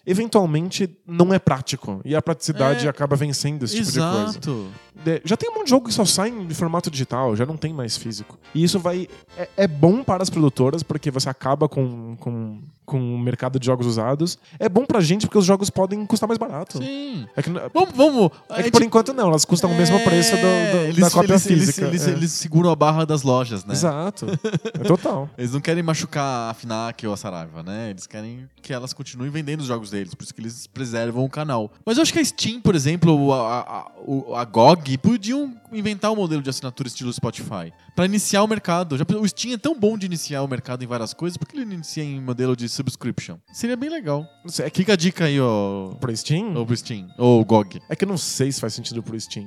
Porque o Steam é Paga mi- mi- miudinho, assim, pros desenvolvedores, que nem o Spotify paga pros cantores. É, é que o o Steam já é. ele- Ele é todo montado em cima da ideia de que o desenvolvedor diz quanto o jogo dele custa. Aham. E pra devolver esse dinheiro de, pra, pra- pra eles. Tipo, pagar miudinho pro, pro Pro desenvolvedor. desenvolvedor independente, talvez não pague o custo dele, talvez ele precise cobrar mais pelo Entendi. jogo. E pro jogo AAA, talvez não interesse, porque ele gastou milhões, ele, ele precisa de mais dinheiro voltando. Aham. É, o modelo do Steam é muito você paga o que cada jogo pede. Certo. Tem jogo que custa 99 centavos. Aham. Tem jogo que custa 99 200, dólares. 200 reais, exato. Então, eu- eu não sei se o- se você ter acesso ao catálogo ou a um catalogão gigante faz sentido. Ó, mas fica a dica. Eu, eu, eu curto muito a ideia. Eu queria que tudo fosse esse modelo Spotify. Tudo. Conteúdo, jornal, é, tudo. Eu pagaria como assinatura. A É. gente, fica- a gente ficaria enforcado e cheio de dívidas de assinaturas. a gente mudaria os nossos problemas econômicos, sabe? Você Eu- estaria assina- assinando tudo na tua vida. Mas é legal porque já Até vem. comida, sabe? Tipo... Você você já espera. Já vem assim no teu orçamento. Você já sabe que Isso, vai não é gastar melhor? com isso. Eu prefiro. Imagina também. a assinatura do, sei lá, do restaurante, do, do quilo da esquina. Você já sabe que você vai gastar X- Tá esses X, reais. É, mês. E, e o quilo também gosta, porque ele sabe que ele vai receber lá. Ele já garante essa grana. E ele podia ser uma rede de quilos. Aí você paga e você pode almoçar em qualquer lugar. o Spotify dá comida. É só- só- somente empreendedora tá funcionando. aí. Mas ó, o mercado de pirataria foi uma questão, uma questão momentânea. Ele, ele já é um problema passado. Uhum. Sim. E a questão do mercado de jogos usados também é um- uma questão do nosso tempo, vai desaparecer daqui a pouco. Concordo. Última cartinha tema. Cartinha tema. Cartinha tema. É a cartinha do João Carlos de Almeida e Souza. Hum, Que nome bacana, né? É- Será que era da família real brasileira? Pode ser, né? Da casa de Bragança. ele, ele, ele, ele não, na verdade, ele não joga um tema, ele joga uma, uma, uma ideia no ar que, graças ao Poco Pixel, ele fez de novo uma ideia que ele fazia quando era criança, que era de reunir os amigos pra jogar em casa. Então ele agora ele é adulto, ele reúne os am- amigos adultos, eles tomam cerveja, Porque pode, né? porque dá, né? Criança não pode, e eles jogam jogos antigos de Super Nintendo, de Mega Drive, em emuladores, reunidos, todos reunidos Que legal, bem é bacana. bem bacana. E ele fala o seguinte: que quando você era criança e jogava aquele jogo, a sensação que você tinha, pelo menos retrospectivamente, é que você era bom naquele jogo. Você sabia jogar aquilo, você manjava daquilo. Aí quando você joga velho o jogo, o jogo é difícil pra caralho. e não, não, de- não, incru- não desencrua. Tanto que eles jogaram com um monte de amigos e quase terminaram o Mega Man X. Cara, que legal, chegaram longe pra caramba. Difícil, pô, placas. E Eu, eu, eu, eu me identifiquei super com a carta do João Carlos porque eu também sou assim. Eu chego em casa, eu sento, p- t- boto meu hobby de seda, acendo meu cachimbo, acendo a lareira. E aí eu pego o, o meu console de emulação, que é a única coisa que eu te- realmente tenho jogado ultimamente, é o meu consolezinho de emulação, e jogo qualquer jogo e sofro horror com os jogos. Eu sofro, eu choro largado, como diria o outro, entendeu? Porque eu acho muito difícil, mas eu me lembro da minha época de criança e eu não achava difícil. Sabe por que, que você O que achava acontece? difícil? É porque quando você jogava lá. Qual que é o fenômeno? Explica o fenômeno Ó. da, da depreciação da habilidade de- gameística da pessoa. Esse é meu palpite. Ah, Quando você jogava Ninja Gaiden, lá com seus 10 anos, sei. era difícil pra caramba, né? Muito. Então, é depois da primeira hora jogando, é um pouquinho menos difícil. E da segunda, É, depois entendi. É a da terceira, prática. 12, 20. É que a gente era criança, a gente Tinha tempo. A gente tinha tempo pra caramba. A gente jogava muito e muitas horas seguidas e parava só pra ir no banheiro. Às vezes nem parava pra ir no banheiro, Eu fazia na ti- calça mesmo. Eu já tive vários problemas de não poder, não querer ir no banheiro. Então, aí agora a gente joga uma hora de Ninja Gaiden. Essa é uma, hora. hora. É, se se eu conseguir, eu, É. tipo, um- num dia bom. E aí não é suficiente pra eu realmente conseguir uma prática naquilo. Aí eu só vou conseguir jogar de novo daqui a um mês. Ah. Daqui a um mês eu já esqueci A tudo. gente fica muito enferrujado. Porque Ninja Gaiden tem que decorar tudo que tá acontecendo ao seu redor. A gente decorava isso porque a gente jogava 10 horas seguidas no mesmo dia. Pode ser. Eu fechei Mega Man. A gente não lembra, eu não lembro desses detalhes. Eu fechei. Tipo, de eu jogar muito. Eu me lembro que eu era bom, eu acho que é, eu, sempre na minha cabeça, talvez o, o João também pense nisso. Pra mim era uma dádiva de Deus, assim, eu era bom, simplesmente não sou mais. Me tiraram esse, esse dom, meu Deus. Mas não é o caso. Não é o caso. Eu, te- eu tenho um- uma anedota bizarra Ah. que foi quando eu fechei Mega Man 1 no Dreamcast. É, me levaram um CD com todos os, os Mega Mans. Um CD não oficial, não sei de onde isso só apareceu. Quem que fez isso? Mas era um CD de E Dreamcast. rodava nativo no Dream- Dreamcast. Isso, você botava lá o CD no Dreamcast, aparecia um menuzinho assim com todos os, os, Os seis, Mega Mans. os seis Mega Mans de Nintendinho. Aham. E aí eu escolhi o Mega Man 1 e comecei a jogar. E joguei uma fase. E aí o, o colega que levou esse jogo precisou ir embora pra casa. E levou o jogo. Ele abriu a tampinha do Dreamcast, tirou o CD e foi embora. E o jogo continuou funcionando.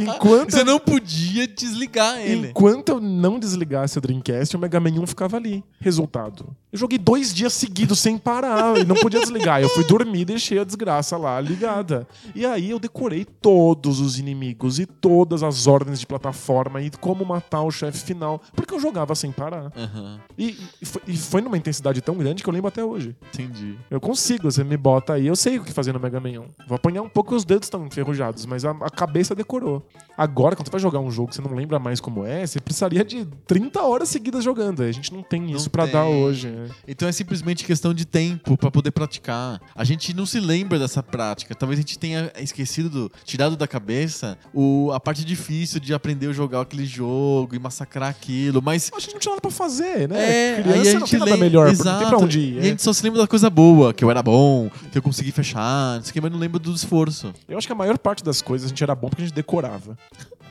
Mas é que hum, dificuldade de videogame tem muito a ver com repetição, repetição, repetição e. Opa, agora foi. Então, é. isso. A gente não consegue mais fazer isso hoje em dia. Então não tem a ver com eu ficar ruim mesmo. Não é numa coisa Acho que minha, não, do, se- se- do ser Adriano. Fiquei ruim de jogar videogame. Se o ser Adriano jogar 30 horas seguidas de Mega Man 1, com certeza ele vai Entendi. ficar tão bom quanto era antes. Talvez Nossa. mais. Mas é que se- eu acho que eu não tenho duas coisas que os- uma pessoa velha não tem mais. A primeira é tempo, A segunda é paciência. a segunda é paciência. Você pega o Mega Man 1, ou o 3, ou o 7, sei lá. Aí você, você não aguenta. É, é- cê- você reconhece, a tua cabeça reconhece, o teu intelecto reconhece. Aquilo é foda. Esse jogo é muito bom, tem uma qualidade incrível, eu tô me divertindo. Mas a tua paciência se esvai muito rapidamente. Eu acho que é porque. Você- Você você morre três vezes na fase do Quick Man e você fala, vá-te a merda, eu não, eu não aguento, eu não consigo mais, sabe?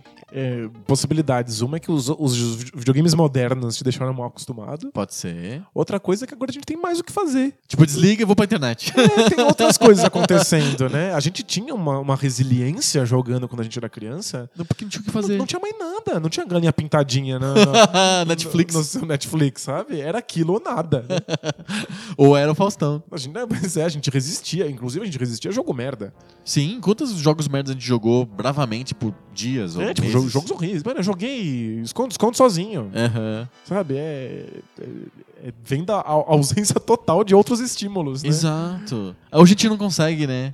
A gente tem uma relação mais de sau- saudades e de admiração pelos jogos antigos do que frui- fruição dos jogos antigos. É, a fruição é um pouco mais, mais difícil. Sim. Eu até tenho vontade de fruir, mas você teria que me dar muitas e muitas horas sem outras possibilidades de, de diversão. Pensa assim, a ideia do Mega Man, vai, me alegra. Eu penso no Mega Man e fico feliz. Eu lembro do Mega Man 3, e da música do Mega Man 3, de- do gráfico do Mega Man 3, como que era bonito e feliz. Eu fico, fico contente, é uma coisa que me deixa contente. Aí eu vou jogar, ah, não é tão bom quanto na minha cabeça. Eu prefiro desligar e ficar lembrando do Mega Man, como era gostoso. Mas ó, eu, ad- eu adorei jogar Mega Man 9 e 10. Tipo, foi muito divertido. Aham. Mas eu jogava em pequenas doses. Não podia jogar direto. né? É, eu jogava um pouquinho essa fase, um pouquinho a Eu vou outra. pro Uncharted. Só que, exato. Só que isso deixou o jogo muito mais difícil. Você Porque não tinha eu, prática? não, eu não praticava, eu não lembrava mais as, ah, os desafios. Sim. Então é, é complicado. Se eu fosse uma criança e jogasse o Mega Man 9 ou 10 de uma vez só, talvez ele fosse mais fácil. Talvez por isso eu diga que o 9 e o 10 são tão difíceis. Porque você não praticou como você praticou um, por exemplo. O- o- um, aquele, os dois dias fatídicos que eu tive que fechar o Mega Man 1 no Dreamcast me tornaram um mestre no jogo. Muito bom. Acho que a gente fechou as cartinhas temas. Vamos para as cartinhas de bolso! Cartinhas de bolsa. cartinhas de bolso!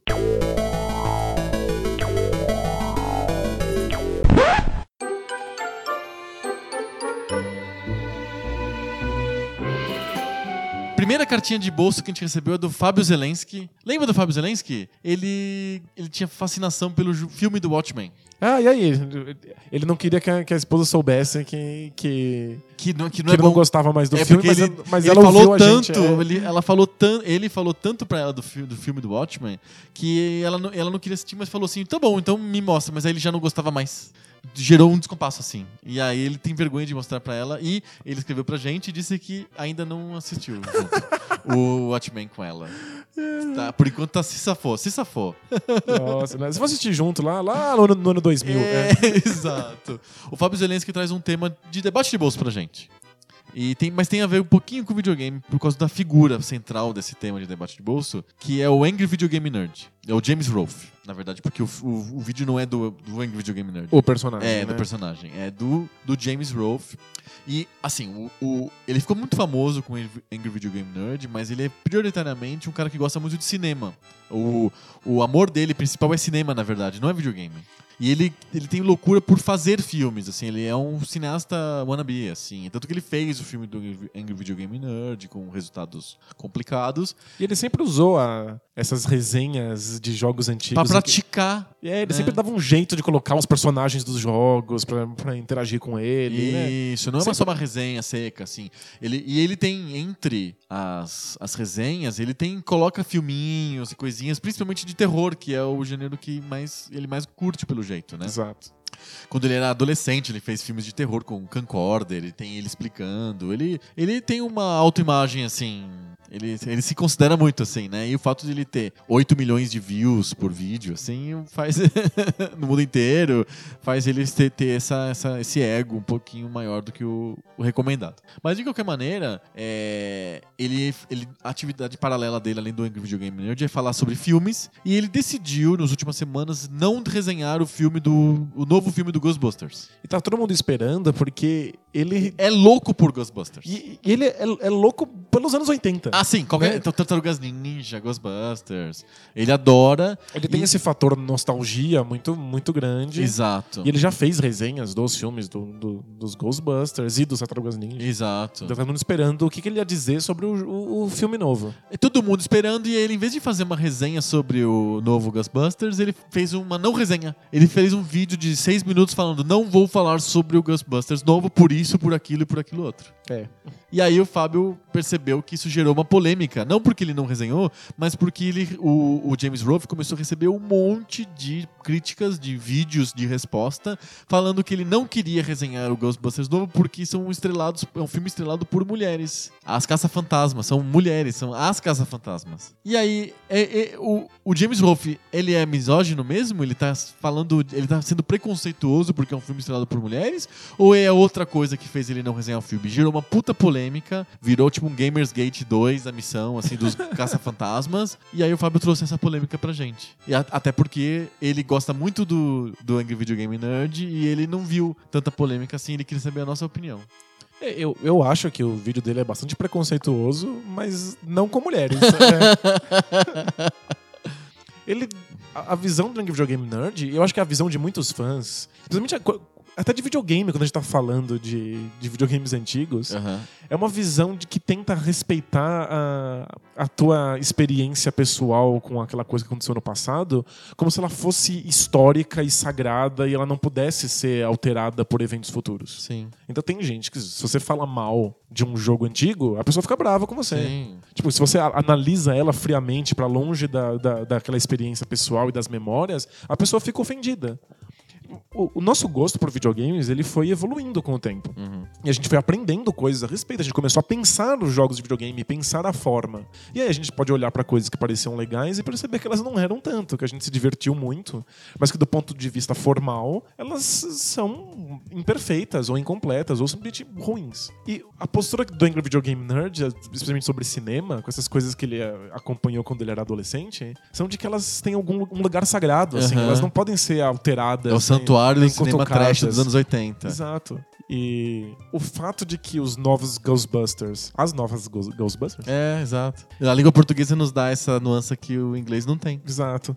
É, o fato de que elas tão re- são um recomeço na franquia, que não, não- elas não existem no mesmo, no mesmo universo, na mesma linha do tempo dos filmes dos anos 80, fizeram com que o Angry Video Game Nerd ficasse muito bravo. Aham. Tipo, olha, estão cuspindo no, no original, as pessoas não vão mais assistir o original. Porque Os elas vão caras nem ficar tá confusas. participam, eles participam como participação especial e não como os personagens originais, os atores que ainda estão vivos e tal. Ele achou que é um desrespeito à franquia. Que exista um- um- uma refilmagem que não siga a cronologia, que não continue, que não traga aqueles atores, aqueles personagens de volta, pelo menos mais uma vez, enquanto eles estão vivos. E me parece um preciosismo que não cabe muito num filme De caça-fantasmas. de caça-fantasmas dos anos 80 que estão aí pra gente se divertir e dar risada. Exato. Sabe, se o filme for uma porcaria, puxa, que pena, é uma porcaria. Eles queriam ganhar dinheiro em cima e deu errado. Mas os Ghostbusters também era um filme que tinha a intenção de, que- É, de ganhar uns Quando- trocados, sabe? Exato, quando os caras produziram o Ghostbusters dos anos 80, eles não estavam pensando no último. A última Coca-Cola do deserto, assim, ser a maior, maior filme de todos os tempos, puta cinema Vai, arte. é vai o ser o rugby no Brasil. É o Hungry no Brasil, é o novo Eisenstein, assim, vai ser assim, tipo super arte, é o Ingmar Bergman, sabe? Tipo, não, era um filme de caça-fantasmas, pô, tinha, tinha um terror com aventura b- pra criança, basicamente. Exato, tem umas piadinhas lá, e você fica com medo, depois dá risada, É. depois ri de novo, depois tem um outro medo. Exato, é uma bobagenzinha. A gente, porque viveu aquela época, acabou associando isso a, a uma coisa gostosa, uma coisa feliz. Porque a gente era criança quando viu. E ele, o Re- o James Hope virou profissão isso pra ele. Ele ganha dinheiro sendo assim. Então, tipo, Mas ó, são- são dois filmes É. com, com questões, com, com, com coisas bregas e coisas da época e coisas que não são sérias. Mas são dois filmes bem, muito bem feitos, né? Eles, Aham. eles têm pro- uma proposta que é te assustar e te animar e fazer você Mas é um rir. filme que eu, eu queria fazer o teste do. O teste de tornassol do, do Caça-Fantasmas. Se eu consigo sentar e assistir até o final hoje. Alguns filmes dos anos 80 eu consigo. Alguns filmes não dá. Acho que o primeiro você consegue, o segundo talvez você saia no meio. É, o segundo é. O segundo foi complicado já na época. Exato. Mas é, é legal, é bem feito. Mas ninguém tava esperando que fosse outra coisa, além de um filme bem feito dentro dessa proposta. Uma proposta simples, ingênua. Uhum. que o, o- um novo filme dos Caça-Fantasmas também vai ter essa proposta. É um filme pra gente dar risada e se for uma merda, nem- todo mundo vai pra casa e segue a vida. Não é? Mas pra, pro, pro Andrew Game Nerd é sério. A franquia é como se fosse um- uma pessoa que precisa ser respeitada. né? Exato, exatamente. É alguém da família, né? Uhum. Mas eu queria falar um pouquinho sobre ele, sobre o James Rolfe. E aproveitar que ele tá falando da franquia Ghostbusters, etc. Eu queria falar sobre o Angry Video Nerd. Eu acho que ele é um caso típico de uma pessoa que não aceita que ele é bom numa coisa que não é aquela que ele queria ser bom. Que no fundo, o que ele queria ser bom e que ele, que ele, ele- que ele queria influenciar as outras pessoas, etc, etc, era ele fazendo filminhos. Ele queria ser diretor de cinema, ele queria ser produtor de cinema, ele queria fazer filmes. E ele queria ser admirado pelas pessoas como um cara que faz filmes, que pensa o cinema e que fala sobre cinema. É isso que é o sonho dele. Realidade dele, pa- cai a cortina, ele é famoso pelos vídeos de videogame antigo. Ele não é famoso pelo que ele queria ser famoso, ele é famoso por uma coisa que ele é bom, que é falar de videogames antigos, mas não é a paixão dele de verdade. Ele, claro, ele é louco por videogame, ele tem uma estante cheia de jogos antigos, etc, etc. Mas na verdade ele fica frustrado porque o que ele queria mesmo era falar de cinema, ele queria fazer os filmes, mas ninguém dá bola. As pessoas só querem saber de ele bri- brigando, e gritando com o Silver Surfer, com as Tartarugas Ninja, com o Top Gun, de pousar a- o avião no Top Gun. É porque me parece. É isso que as pessoas gostam, é isso que fez o cara ganhar dinheiro. Ele vive de vídeo, porque ele tem 8 milhões de views em cada vídeo, o YouTube paga um monte pra esse cara. É, Ele ficou profissional de vídeo de videogame, mas ele não aceita, ele quer fazer, ele quer ser cineasta. Isso tornou ele uma pessoa azeda. Me- Me parece que a, a visão dele de cinema é exatamente a mesma visão que ele tem de videogame e de jogos de tabuleiro. É uma visão de quem experimentou aquilo na infância, quando, quando- quando- nos anos 80, quando, Mas quando ah, tinha, tinha um ah, carinho. Eu, eu discordo um pouco de você. Me parece Eu que é acho que ele- ele, ele tem visões diferentes. A visão dele de cinema é mais tosca, mais é, é, narrow-minded, assim, ele não consegue enxergar tantas coisas. Enquanto que a visão de videogame dele é bem clara, é bem, bem aberta, bem arejada. Ele pensa sobre jogabilidade, ele fala sobre coisas que ninguém fala. E, e de cinema ele fala merda, sabe? E é justamente a coisa que ele gosta mais. É porque- Então eu acho que isso que dói nele por dentro. Acho que é porque no cinema ele fala sobre nostalgia. Ele fala sobre os filmes de terror antigos, clássicos, trash, que ele assistia quando era criança. Hum, Parece que falta se libertar disso pra conseguir f- ter uma visão mais clínica sobre cinema. Mas talvez Mas ele nem seja tão Talvez- bom de entender cinema. Talvez seja ele isso. é muito bom de entender videogame. É porque tem isso, né? no- o- c- Você tem razão. Quando ele tá analisando a nostalgia por trás do jogo de videogame, ele acaba tendo insights de game design muito inteligentes. muito inteligentes. Ele fala. Os, os, os vídeos dele sobre videogames antigos são sobre gameplay, são sobre jogabilidade. E os vídeos sobre filmes são sobre o entorno do filme, nunca sobre o filme em si. É verdade. Ele, ele explicita os erros de game design dos jogos. Como é que o game designer escolheu coisas que não deveriam estar ali e por que, que elas quebram a experiência. Sim. Mas aí, quando ele analisa filmes, ele nunca analisa o modo como Isso. o filme, as escolhas que o filme fez. Isso dói nele, porque no fundo o que ele queria era ser respeitado como um cara que pensa o cinema, como um cara que faz filmes e não consegue. Ele poderia escrever livros de game designer. Eu, eu, le- eu leria. Exato, eu leria. Ele é muito mais inteligente pra isso mesmo. Exato, é. engraçado, é um descompasso estranho e acontece, tem casos assim. E a pessoa não, não- acho que ela não percebe, não lê isso. E eu achei arrogante ele fazer um vídeo falando que não vou resenhar o filme. E daí? aí, tipo. É. Você não vai resenhar, você não resenha. Você não né? resenha e ponto, você não anuncia não resenha. Porque é, é meio cozice você fazer um, uma resenha dizendo eu não vou resenhar porque é muito ruim a priori, eu nem assisti.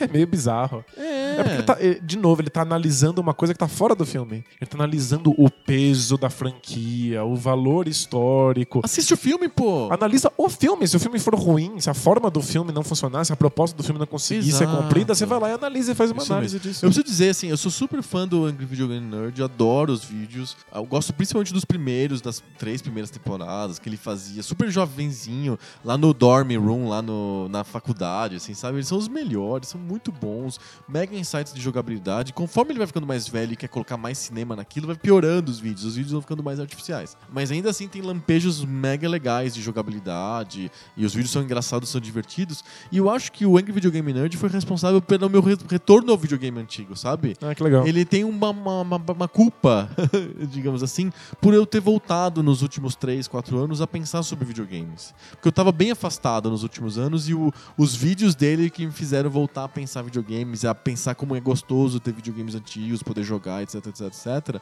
Eu acho que o, o Angry Video Game Nerd tem muita culpa disso. E é uma pena que ele não, não perceba o próprio legado, ele queira fazer uma coisa que as pessoas não reconheçam ele. Eu, eu achei triste, hoje é um vídeo triste.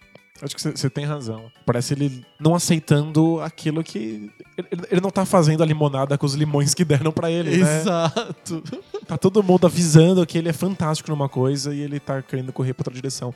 Mas é, é difícil julgar, né? Porque Pois às- é. às vezes não é o que satisfaz, né? Aham. Às vezes. Difícil, né? Às vezes é que outra coisa te satisfaz e você tenta caminhar na direção dela, os trancos e barrancos. Entendi. Temos espaço para mais uma micro cartinha de bolso. Cartinha de bolso. Cartinha de bolsa do Cássio Guimarães. Aliás, um, um, an- um anexo. Aliás, um anexo mesmo. O Cássio Guimarães mandou pra gente várias coisas. Foi uma cartinha muito legal. Valeu, Cássio. Ele debate comigo sobre o cordel, etc. Ele já mandou uma carta bem bacana sobre política pra gente. E ele, para comemorar os 50 episódios do Poco Pixel, ele mandou uma espécie de diálogo entre nós dois com os, te- com os nomes dos episódios do Poco Pixel. Muito Então a gente legal. vai colocar lá no post pra vocês baixarem e lerem, é bem divertido. E ele fez uma pergunta pro debate de bolso, meio pra mim, assim. Porque uma das facetas bizarras da minha personalidade é que eu, eu sou um ouvinte profissional de música clássica. E quando eu digo ouvinte profissional, é pra, não- é pra separar o cara que. Ah, eu entrei no carro um dia e tava tocando, eu gostei. não, não, é ouvinte profissional, assim, é um cara dedicado pra isso. Assim como a gente gosta de videogame e se dedica, eu faço isso com vídeo- música clássica. E Inclusive, escre- escreveu bastante sobre isso. Escrevi né? bastante, tive site por muitos anos de música clássica. Ainda tenho no ar um negócio que eu não atualizo há muitos anos, mas que as pessoas podem acessar, que é o ilhaquadrada.com. É, e eu escuto virtualmente só isso, e fora quando estou em ambientes que eu não posso escolher a música. Ambientes não controlados. Os né? ambientes não controlados, aí eu escuto um monte de coisa que eu descubro quais são no Super Bowl. No Super Bowl eu descubro. Ah, esse é o cara que canta aquela música que eu escuto no supermercado, né? É, é, é, acontece isso comigo, assim. O Super Bowl é um excelente evento de reconhecimento de músicas, assim. Coisa muito facial, né? É, também, né? Eu- Olha a cara da pessoa que canta aquela música que eu escuto no Pão de Açúcar. Então, o...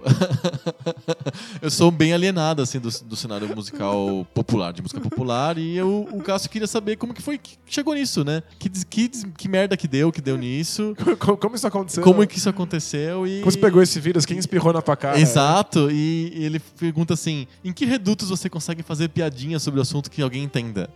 Bom, eu tenho um Twitter só sobre isso, que é mais ou menos sobre isso, que é o arroba ilha underline quadrada, que é basicamente piadinhas também, ou rants, ou qualquer coisa que eu fale sobre música, eu separei nesse Twitter pra não ficar lotando o meu Twitter pessoal. Faz sentido. E tem pessoas, tem pessoas que se gostam também de música, que são jovens, que usam internet, usam Twitter e gostam de dar risada. Então tem algum público, sim, existe sim. Não é, Você- Você você não não, é tá, lenda urbana, você não. não tá sozinho nesse universo. Não tô sozinho. Quando eu criei o site O Alegro, isso foi em 98, ele durou até 2006. É, são, foram oito anos de site com comunidade grande, é, com muitas pessoas que entravam lá. Era, foi o maior site de. Que, como- o maior site é estranho falar, mas assim, o site que reunia mais pessoas sobre o assunto em língua portuguesa era o Alegro. Tinha pessoas de Portugal, inclusive, tinha pessoas de vários países brasileiros morando fora, e ba- bastante gente no Brasil. Quase todos bem jovens, quase todos da minha idade. É mesmo? É, e que tinha um conhecimento é, bem, bem profundo. Boa parte não, é, não são músicos, eu não sou músico. músico. Aliás, é uma coisa importante de dizer, porque as pessoas acham que é um mundo só de músicos e que, obviamente, se eu gosto de música clássica, é que eu sou um músico. Você fez quantos anos de conservatório? Não, não fiz nem um dia sequer. É música para músicos, né? É, exato. É, como eu, é, é praticamente como falar assim: ah, é que eu gosto muito de equações de segundo grau. Ah, que faculdade de matemática que você fez. não é isso. É um. é- sim, existe um peso pra você entender aquilo. Não é tão imediato. Não é tão instintivo. Não é tão né? instintivo, mas também não é assim, meu Deus, que difícil. Ninguém precisa fazer curso de letras pra ler literatura, sabe? É a mesma coisa a música.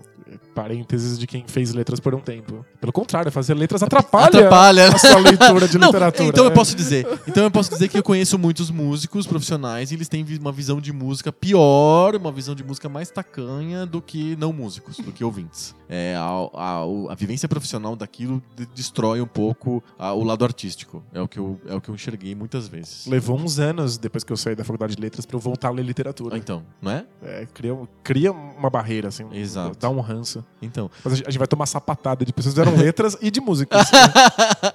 não levem a mão, é assim, é só, só a percepção que eu tenho. Mas enfim, existe então, respondendo pro Capso, existe sim um nicho de pessoas que gostam de fazer hahaha música. Tem vários perfis de Facebook. Se você falar inglês, então é bom, porque você junta pessoas do mundo inteiro e isso, isso aumenta o número de pessoas com quem você vai Claro. conversar. Eu, co- gosto muito de conversar com um cara que mora no Canadá e alo- adora o Vila Lobos, é muito engraçado. Ele é o maior fã de Vila Lobos do mundo, ele é canadense. que engraçado. Ele é bibliotecário, ele cuida de uma biblioteca pública no Canadá. Como E- isso aconteceu? Não Por que sei. Ele é tão fã de Vila Lobos. Ele é muito fã de Vila Lobos. E ele, né, ele até fala um pouco de português por causa do Vila Lobos. Ah, animal. Sensacional, né? Eu também. né, O Vila Lobos, eu adoro Vila Lobos, não é um dos meus compositores favoritos. é, Mas eu poderia aprender tcheco, sei lá, porque eu gosto de compositores tchecos, por que não? Né? Eu conheço a história de um cara, de um alemão que era tão fã do, do Guimarães Rosa, Que ele aprendeu português. aprendeu português e veio pro Brasil, assim. Olha aí, ó, tá vendo? Pra ver com- com- como é que eram as coisas que ele lia no livro. Então, sensacional. Eu tenho um, um amigo que, que era louco por coisas da Romênia e foi morar na Romênia. tipo, né? Acontece, né? São pessoas transétnicas. é, exato. A pessoa não nasce, ela nasceu no Brasil, mas eu não me sinto brasileiro, então eu preciso de mudar de país, eu vou pra Romênia. É, por que não, né? E hum, então tem. é, é, Se você saber inglês, eu acho que aumenta o número de pessoas com quem você vai conversar. Tem sim uma comunidade de jovem, high spirited, não é aquela coisa de velho. A, a televisão, o rádio faz um péssimo serviço pra música, porque Sem apresenta dúvida. uma coisa. é, e os concertos também, eu preciso de dizer, assim, eles são feitos de um jeito que. São um jeito do século XIX, então é um jeito errado. Você, é, são pessoas de casaca tocando música na tua frente. Você, tipo, você não relaciona com pessoas de casaca, sabe? Você não- Você acha que eles deveriam tocar de, de bermuda e chinelinho? Ou de camiseta e de calça jeans, por que não? Nossa. A- afeta, eu- o cara tá tocando. Ia fazer uma diferença muito, muito grande no imaginário, né? É, Nunca tinha pensado Pensa nisso. assim, olha, o cara tá tocando a Sagração da Primavera, que é um balé sobre o sacrifício ritual dos, do- dos anos 10, e ele tá de casaca. Se é um balé e tá tendo uma encenação mesmo, tem uma mulher sendo sacrificada na nossa frente e atrás dos caras de casaca. Porra, por que, que tem a casaca? A casaca é do século XIX, porque era um mundo burguês que tinha que Nunca tinha emular. pensado nisso, genial. Né, né? Então a gente vê aquelas pessoas de casaca, a gente acha que tudo aquilo que eles estão fazendo é mega, su- assim, mega é, é ar- artificial, mega, assim, respeitoso. Se eles usassem couro e tivesse umas correntes assim, talvez a- atraísse outro tipo de gente Por pra, que pra- não? pra ouvir, né? Exato. Então, é, eu acho que a- o próprio ritual do concerto, a televisão, a rádio, acaba fazendo uma imagem ruim. Mas não, tem pessoas normais que gostam de videogame, gostam de futebol, tomam cerveja e escutam primariamente música clássica. Agora, sobre como eu comecei a gostar tal, é um papo muito longo, não vale a pena passar aqui. Eu faço um, um debate de bolso A gente faz depois. eventual, eu te pergunto. Ah, É. Eu- Deixa eu esquecer esse, aí quando de repente você faz de Não, surpresa. não, não vai esquecer não, vai ser pra comemorar o episódio 73. no episódio 73 já espere esse debate de bolso. Então, cartinhas. Cartinha! Cartinhas!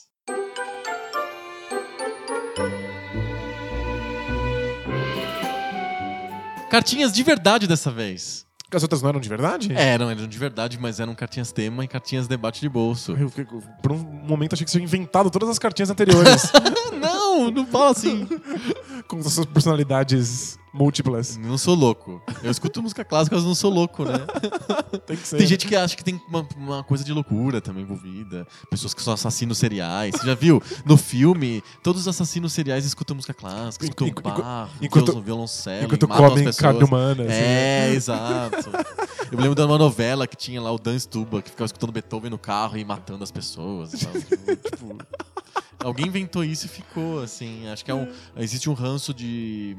é, um revanchismo de classe envolvido, né? Contra a velha, a velha ordem, a burguesia. Faz estabelecido. sentido, é. Então, tipo, né?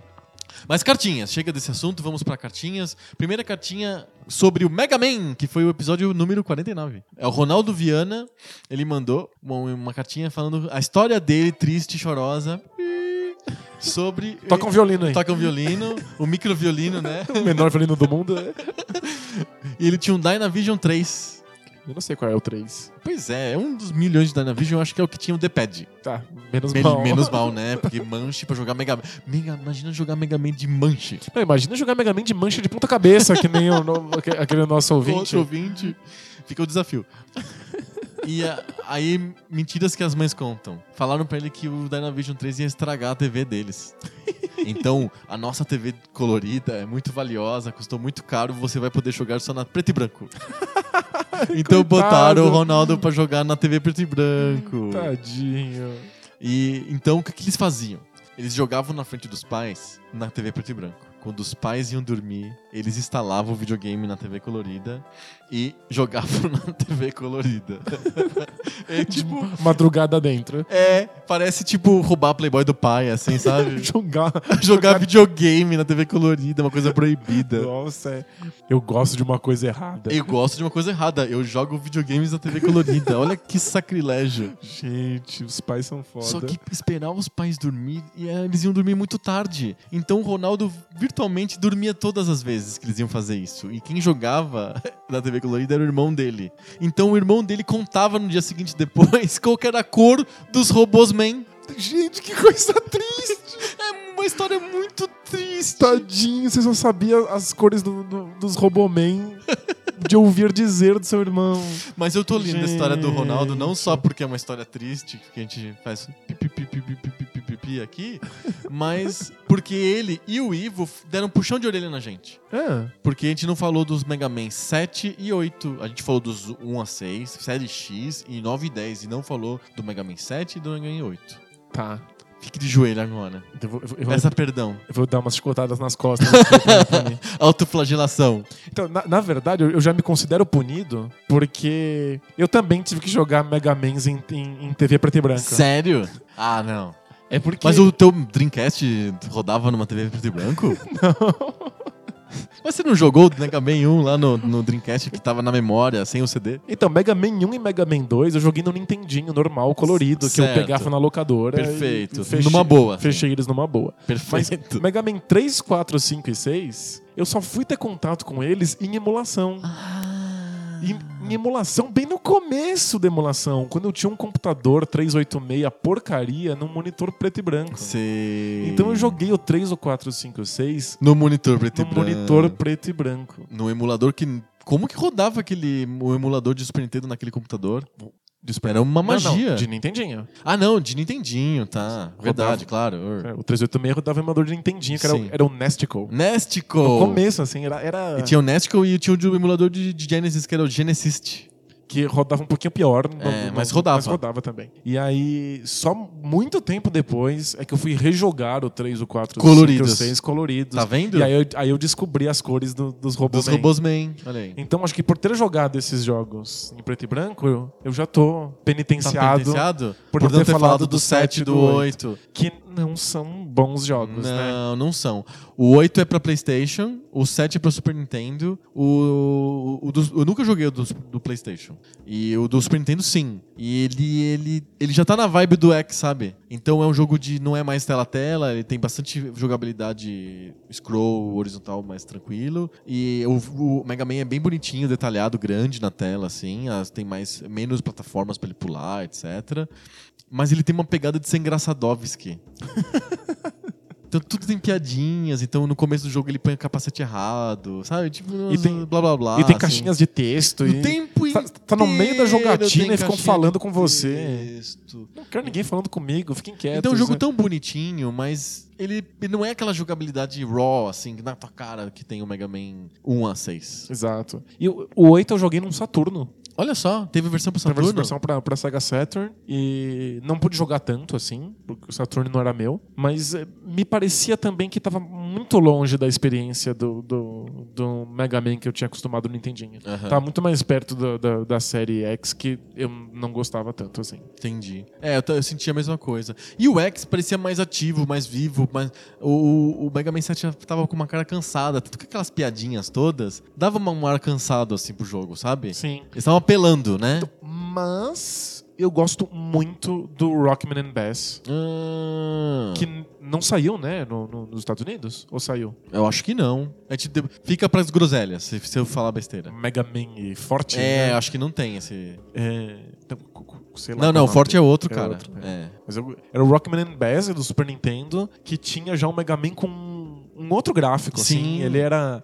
Lembra mais o. O X. O, o X e lembra mais o que foi, foi ser o Mega Man 8 no Uhum. PlayStation 1 no Saturno. E o jogo é muito bonito, os inimigos são muito legais. E A jogabilidade é a gostosa. jogabilidade é bem. É muito legal ver como o personagem tem um formato físico diferente, mas ele ainda se mexe do- da, na, na mesma velocidade, com o mesmo peso dos jogos do Nintendinho. Que legal. Eu gostava muito disso. Mas também tem um pouco de falação e era. Tem muito bo- box de texto, né? Exato. Era... Não, box de texto é a pior coisa que fizeram pro videogame. Mas, mas é que o mundo do Super Nintendo foi. O Forte... mundo dos RPGs Ele foi japoneses, fortemente é. alterado pelo Final Fantasy. É. Final Fantasy mudou muito a- o, o- o- o modo como a gente pensava jogos naquela época. Sim. Mas, pô, mó, mó legal a gente lembrar do, do Mega Man 7 e 8, porque foi uma falha mesmo. A gente pulou, sei lá porquê, no nosso episódio anterior. Fica registrado o Mega Man 7 e o Mega Man 8 como jogos que fazem parte do cânone, né? Do cânone de 1 Eles são mesmo. a 9. É. E o Rockman Bass não tem número, então, sei lá, é um universo paralelo? É, é tipo o Poco Pixel Zero. não conta. É. Exato. Não conta. E pra terminar, o episódio número 50, a última cartinha do dia, é a cartinha do Paulo Torres, e é sobre boxe e MMA. Olha só, é a cota debate de A bolsa. cota do debate de bolsa que tem que estar sempre presente no nosso, no nosso podcast. Faz parte do espírito do Poco Pixel. Ah, Sei lá, até o começo do, po- do, do, do- do podcast também faz parte do espírito. e Você mudou hoje, então. ah, não mudei tanto assim, foi uma pegadinha só. O Paulo Torres tem uma dica pra achar por que, que o MMA faz mais sucesso que o boxe. ah, diga. Ele acha que é o excesso de federações, confederações e milhões de tipos de pesos diferentes que tem no boxe faz com que a gente não saiba quem que é o melhor, quem que é o campeão. E o MMA é bem mais simples. É verdade. Tem o Uf- o UFC que é amplamente dominante e, e acabou. É, o UFC começou a comprar as outras Ligas, as né? outras ligas e começou a incorporar no- no- dentro do, do UFC.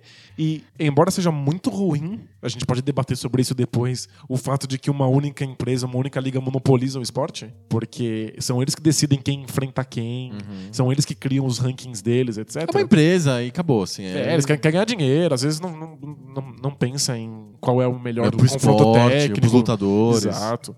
Mas facilita pra quem quer assistir, né? Se você quer assistir MMA, você assiste o UFC e pronto. As outras ligas parecem ligas secundárias de gente que quer ascender. Segunda a- divisão. ah, que- que- quem é. quer ascender ao UFC. E no boxe tem milhões de categorias mesmo, com milhões De ligas. De, de ligas É e de confederação mundial, a não sei o que global, a não sei o que federação, a associação. A... não- Eu, e- quando. Sei lá, como é que Tyson já tinha um monte de ligas? Tinha e aí- umas quatro. e E, aí ele ele foi lá e unificou. unificou. tudo. E aí, quando você tinha campeão Mas da unificado... categoria dele unificou. Exato. Mas campeão unificado já, já ajudava. Quando a gente ouvia falar campeão unificado, já dava aquele alívio e você sabia que o cara era fodão. É que o mundo de luta tem uma coisa estranha desse negócio de campeão, não campeão, porque é, o campeão é assim, do tipo, eu tenho um lutador bom, eu chego no campeão e falo assim, você aceita é, é, que o cara aqui te desafie, se ele ganhar, ele rouba o teu título? Aí ele pode falar, não. Não, é a liga que, que faz um campeonato e tem assim quartas de final, semifinal. e- Exato. Entendeu? E É você um modelo de, pode- de, ah, de dinheiro mesmo envolvido. Você- Quanto que você ganha? Você quanto pode perde. negar o, conf- o- o confronto pra não, Sim. pra não abandonar seu cinturão. E aí tem gente que nunca luta com, com, com, um Com cara que é ninguém. fodão. É, É, é- é bem complicado mesmo. é um mundo esquisito. Quando uma liga é única e ela escolhe as lutas, fica muito mais fácil pra quem assiste. Sim. mas talvez não seja Pro tão, lutador. tão justo pro lutador. Agora tem essa polêmica no UFC de que o UFC assinou um contrato de, de marketing com uma, uma uma marca e agora os lutadores não podem ter patrocínio próprio. Eles têm Que Sério? usar, eles têm que usar o patrocínio do UFC, Tipo NBA, assim. tipo a NBA. Nenhuma luva ele pode usar. De... Né? Tem que usar o material lá do UFC, e o uniforme antes, o uniforme parecia Fórmula 1 tinha É, patrocínio na exato. bunda. parecia não sei site dos anos 90. assim, Ah, Aham, milhões sim. de pop-up, mas a- agora vem tudo com a, a marca que o UFC assinou um contrato. Que e doido. aí eles repassam uma partezinha disso pros lutadores. E deu uma Você briga. não vai ter Guaraviton no Não Anderson tem, Silva. não tem mais. A saída, marca, marca sei lá o quê. Não, não tem mais, já faz um tempo que tá nesse modelo. Aham. E pros lutadores pequenos, isso até que é ok. Porque Que eles ganham da UFC, eles né? ganham do, do UFC e n- eles não conseguiram assinar contratos lucrativos mesmo. Mas pros grandes lutadores é mó furada. Aham. Eles abrem mão de contratos milionários pra ficar com aquele contratinho do UFC porcaria. Entendi. Então é, be- é bem complicado pros lutadores, mas pra quem tá assistindo é, É muito melhor. muito melhor, Quantos muito campeões mais tem na fácil. UFC? Cinco, seis? Tem um, por- um por categoria. É, não tem tantas categorias assim. Não. O que também é uma questão. É porque ele- o UFC só vai colocar a categoria se f- tiver certeza que vai dar espetáculo, que É. tem gente o bastante pra- Claro. pra tornar aquilo disputado. E aí tem, especialmente no feminino, mulheres que são espetaculares, por exemplo, a Chris Borg, e não tem categoria pra lutar. Não existe. Uhum. Então, Porque ela não tem um peso que não é nenhuma coisa nem outra. Exatamente. Ela tá ali. num- Na verdade, só tem uma categoria feminina, só tem um peso. Ah, só tem um porque é- peso. é o peso legal, é o peso que tem a Ronda Rousey, sabe? é onde tem Ah, é, o- entendi. é onde é divertido de assistir. E aí no, o peso da Chris Borg quase não tem ninguém pra, pra competir. E aí o que eles querem é que a Chris Borg Emagreça ou engorde, emagreça, não sei. emagreça pra ir lutar em outra categoria. Entendi. E é, é- fica bem complicado, mas pra quem assiste é um passeio no parque. Entendi. Porque no- o que o Paulo fala é o seguinte, faz todo sentido. Se existem tri- 30 milhões de campeões mundiais, ninguém é campeão mundial. É verdade. Se tudo é arte, nada é arte. É isso, e se tem Copa América todo ano, não tem Copa América. Concorda comigo? Por que, que a Euro é tão legal? Porque só tem 4, 4 anos. Copa América inventa um centenário, e depois vai ter a Copa América porque eu quis. Não precisa nem dar nome mais pras Copa América. Eu faço Copa América porque vai saindo do chão Copa América. Não é Copa chato. América porque... porque brotou aqui. eu quis, porque eu acordei com vontade. É, tipo, Melhor nome. Copa América porque acordei com vontade. né? Convida os times que eu quiser, o Haiti, Chama o Japão, né? É. O Japão participa às vezes. a não participa? Austrália. É muito várzea. É muito várzea. Aí, não- aí as pessoas assistem e falam assim: por que, que eu vou gastar tempo vendo a seleção ganhar de 7x1 do Haiti? Futebol da América do Sul é genial, não é? É, é, tem quem gosta de tosqueira, é legal. um dia a gente vai fazer um, um debate de bolso sobre o futebol da América do Sul. É muito Porque eu adoro a Libertadores, eu sou louco pela Libertadores e tal, mas eu tenho que reconhecer a tosquice É muito imbuída no tosco. negócio. né? É é. tipo assistir filme trash. É, eu Tipo, é- adoro. É tipo, o São Paulo vai jogar com o Atlético Nacional de, de Medellín. Vai ser um estádio cheio de papel higiênico no chão. É porque isso. Bagunça. E, e o- sabe qual que é o mascote da Libertadores, né? Ah, O mascote da Libertadores é o policial com escudão. Ele aparece em todos os jogos, então eu acho que é o mascote, tipo aqueles caras da NBA, sabe? Como eles estão em todos os jogos, eu acho que o policial de escudão é o mascote da Liga Li- da Co- Copa Libertadores da América. tal. Aí Tem bomba de gás no vestiário. É, Ah, eles têm que fazer aquelas proteção com de, de balão inflado pros time entrar em campo, senão eles são levam pedrada. é. Aí um time envenena a água do outro, tipo, né? Tipo, meu é- Deus é muito do legal. céu, é um faroeste. Tem que gostar dessas coisas, não. Quem a gente fez pra merecer isso, É né? terra de ninguém. Ah, meu Deus. Chega! Chega. Nossa, ficou até cansado, porque 50 podcasts é muito cansativo de fazer, né? Mas é que foi em, em doses homeopáticas, por isso que é tão difícil. Se a gente tivesse gravado todos de uma vez, assim, tipo um Mega Man, O pessoal faz maratona de ouvir podcast, a pessoa faz maratona de gravar podcast. vamos vamos fazer um desafio uma hora, assim, A de gente filma, a gente põe ao vivo no 24 YouTube. horas de podcast, assim. cara falando, começando a desidratar, cair no chão, desfalecer. Ia ser legal. Não. Não, tipo um Le Mans de podcast, assim. 24 horas Tem É, que trocar seguidas. com os o- out- outros podcasts, tem que ir revezando, né? É verdade, pra tomar uma água. fazer um- O fazer- Le Mans mesmo, fazer um os xixi. pilotos vão revezando. Aí quando você for fazendo xixi, eu vou segurando aqui no, no, no monólogo. Nossa, Ia- parece ia ser muito, muito legal. emocionante, é. Gente, que hoje foi o episódio mais besteirento de todos os tempos, porque é o episódio de aniversário do PocoPixel, é o aniversário de número 50. É isso, est- estamos comemorando o fato de que estamos vivos. Olha É- só. Isso é tão feliz que, que- que rende um monte de besteira. É, Eu vou até abraçar umas árvores agora quando eu sair aqui do- dos estúdios Bola Presa de rádio. Vai lá, enqu- eu vou segurando no monólogo aqui. Não. Valeu, semana que vem a gente volta com mais papo novo. Sobre o videogame velho. Valeu! Tchau!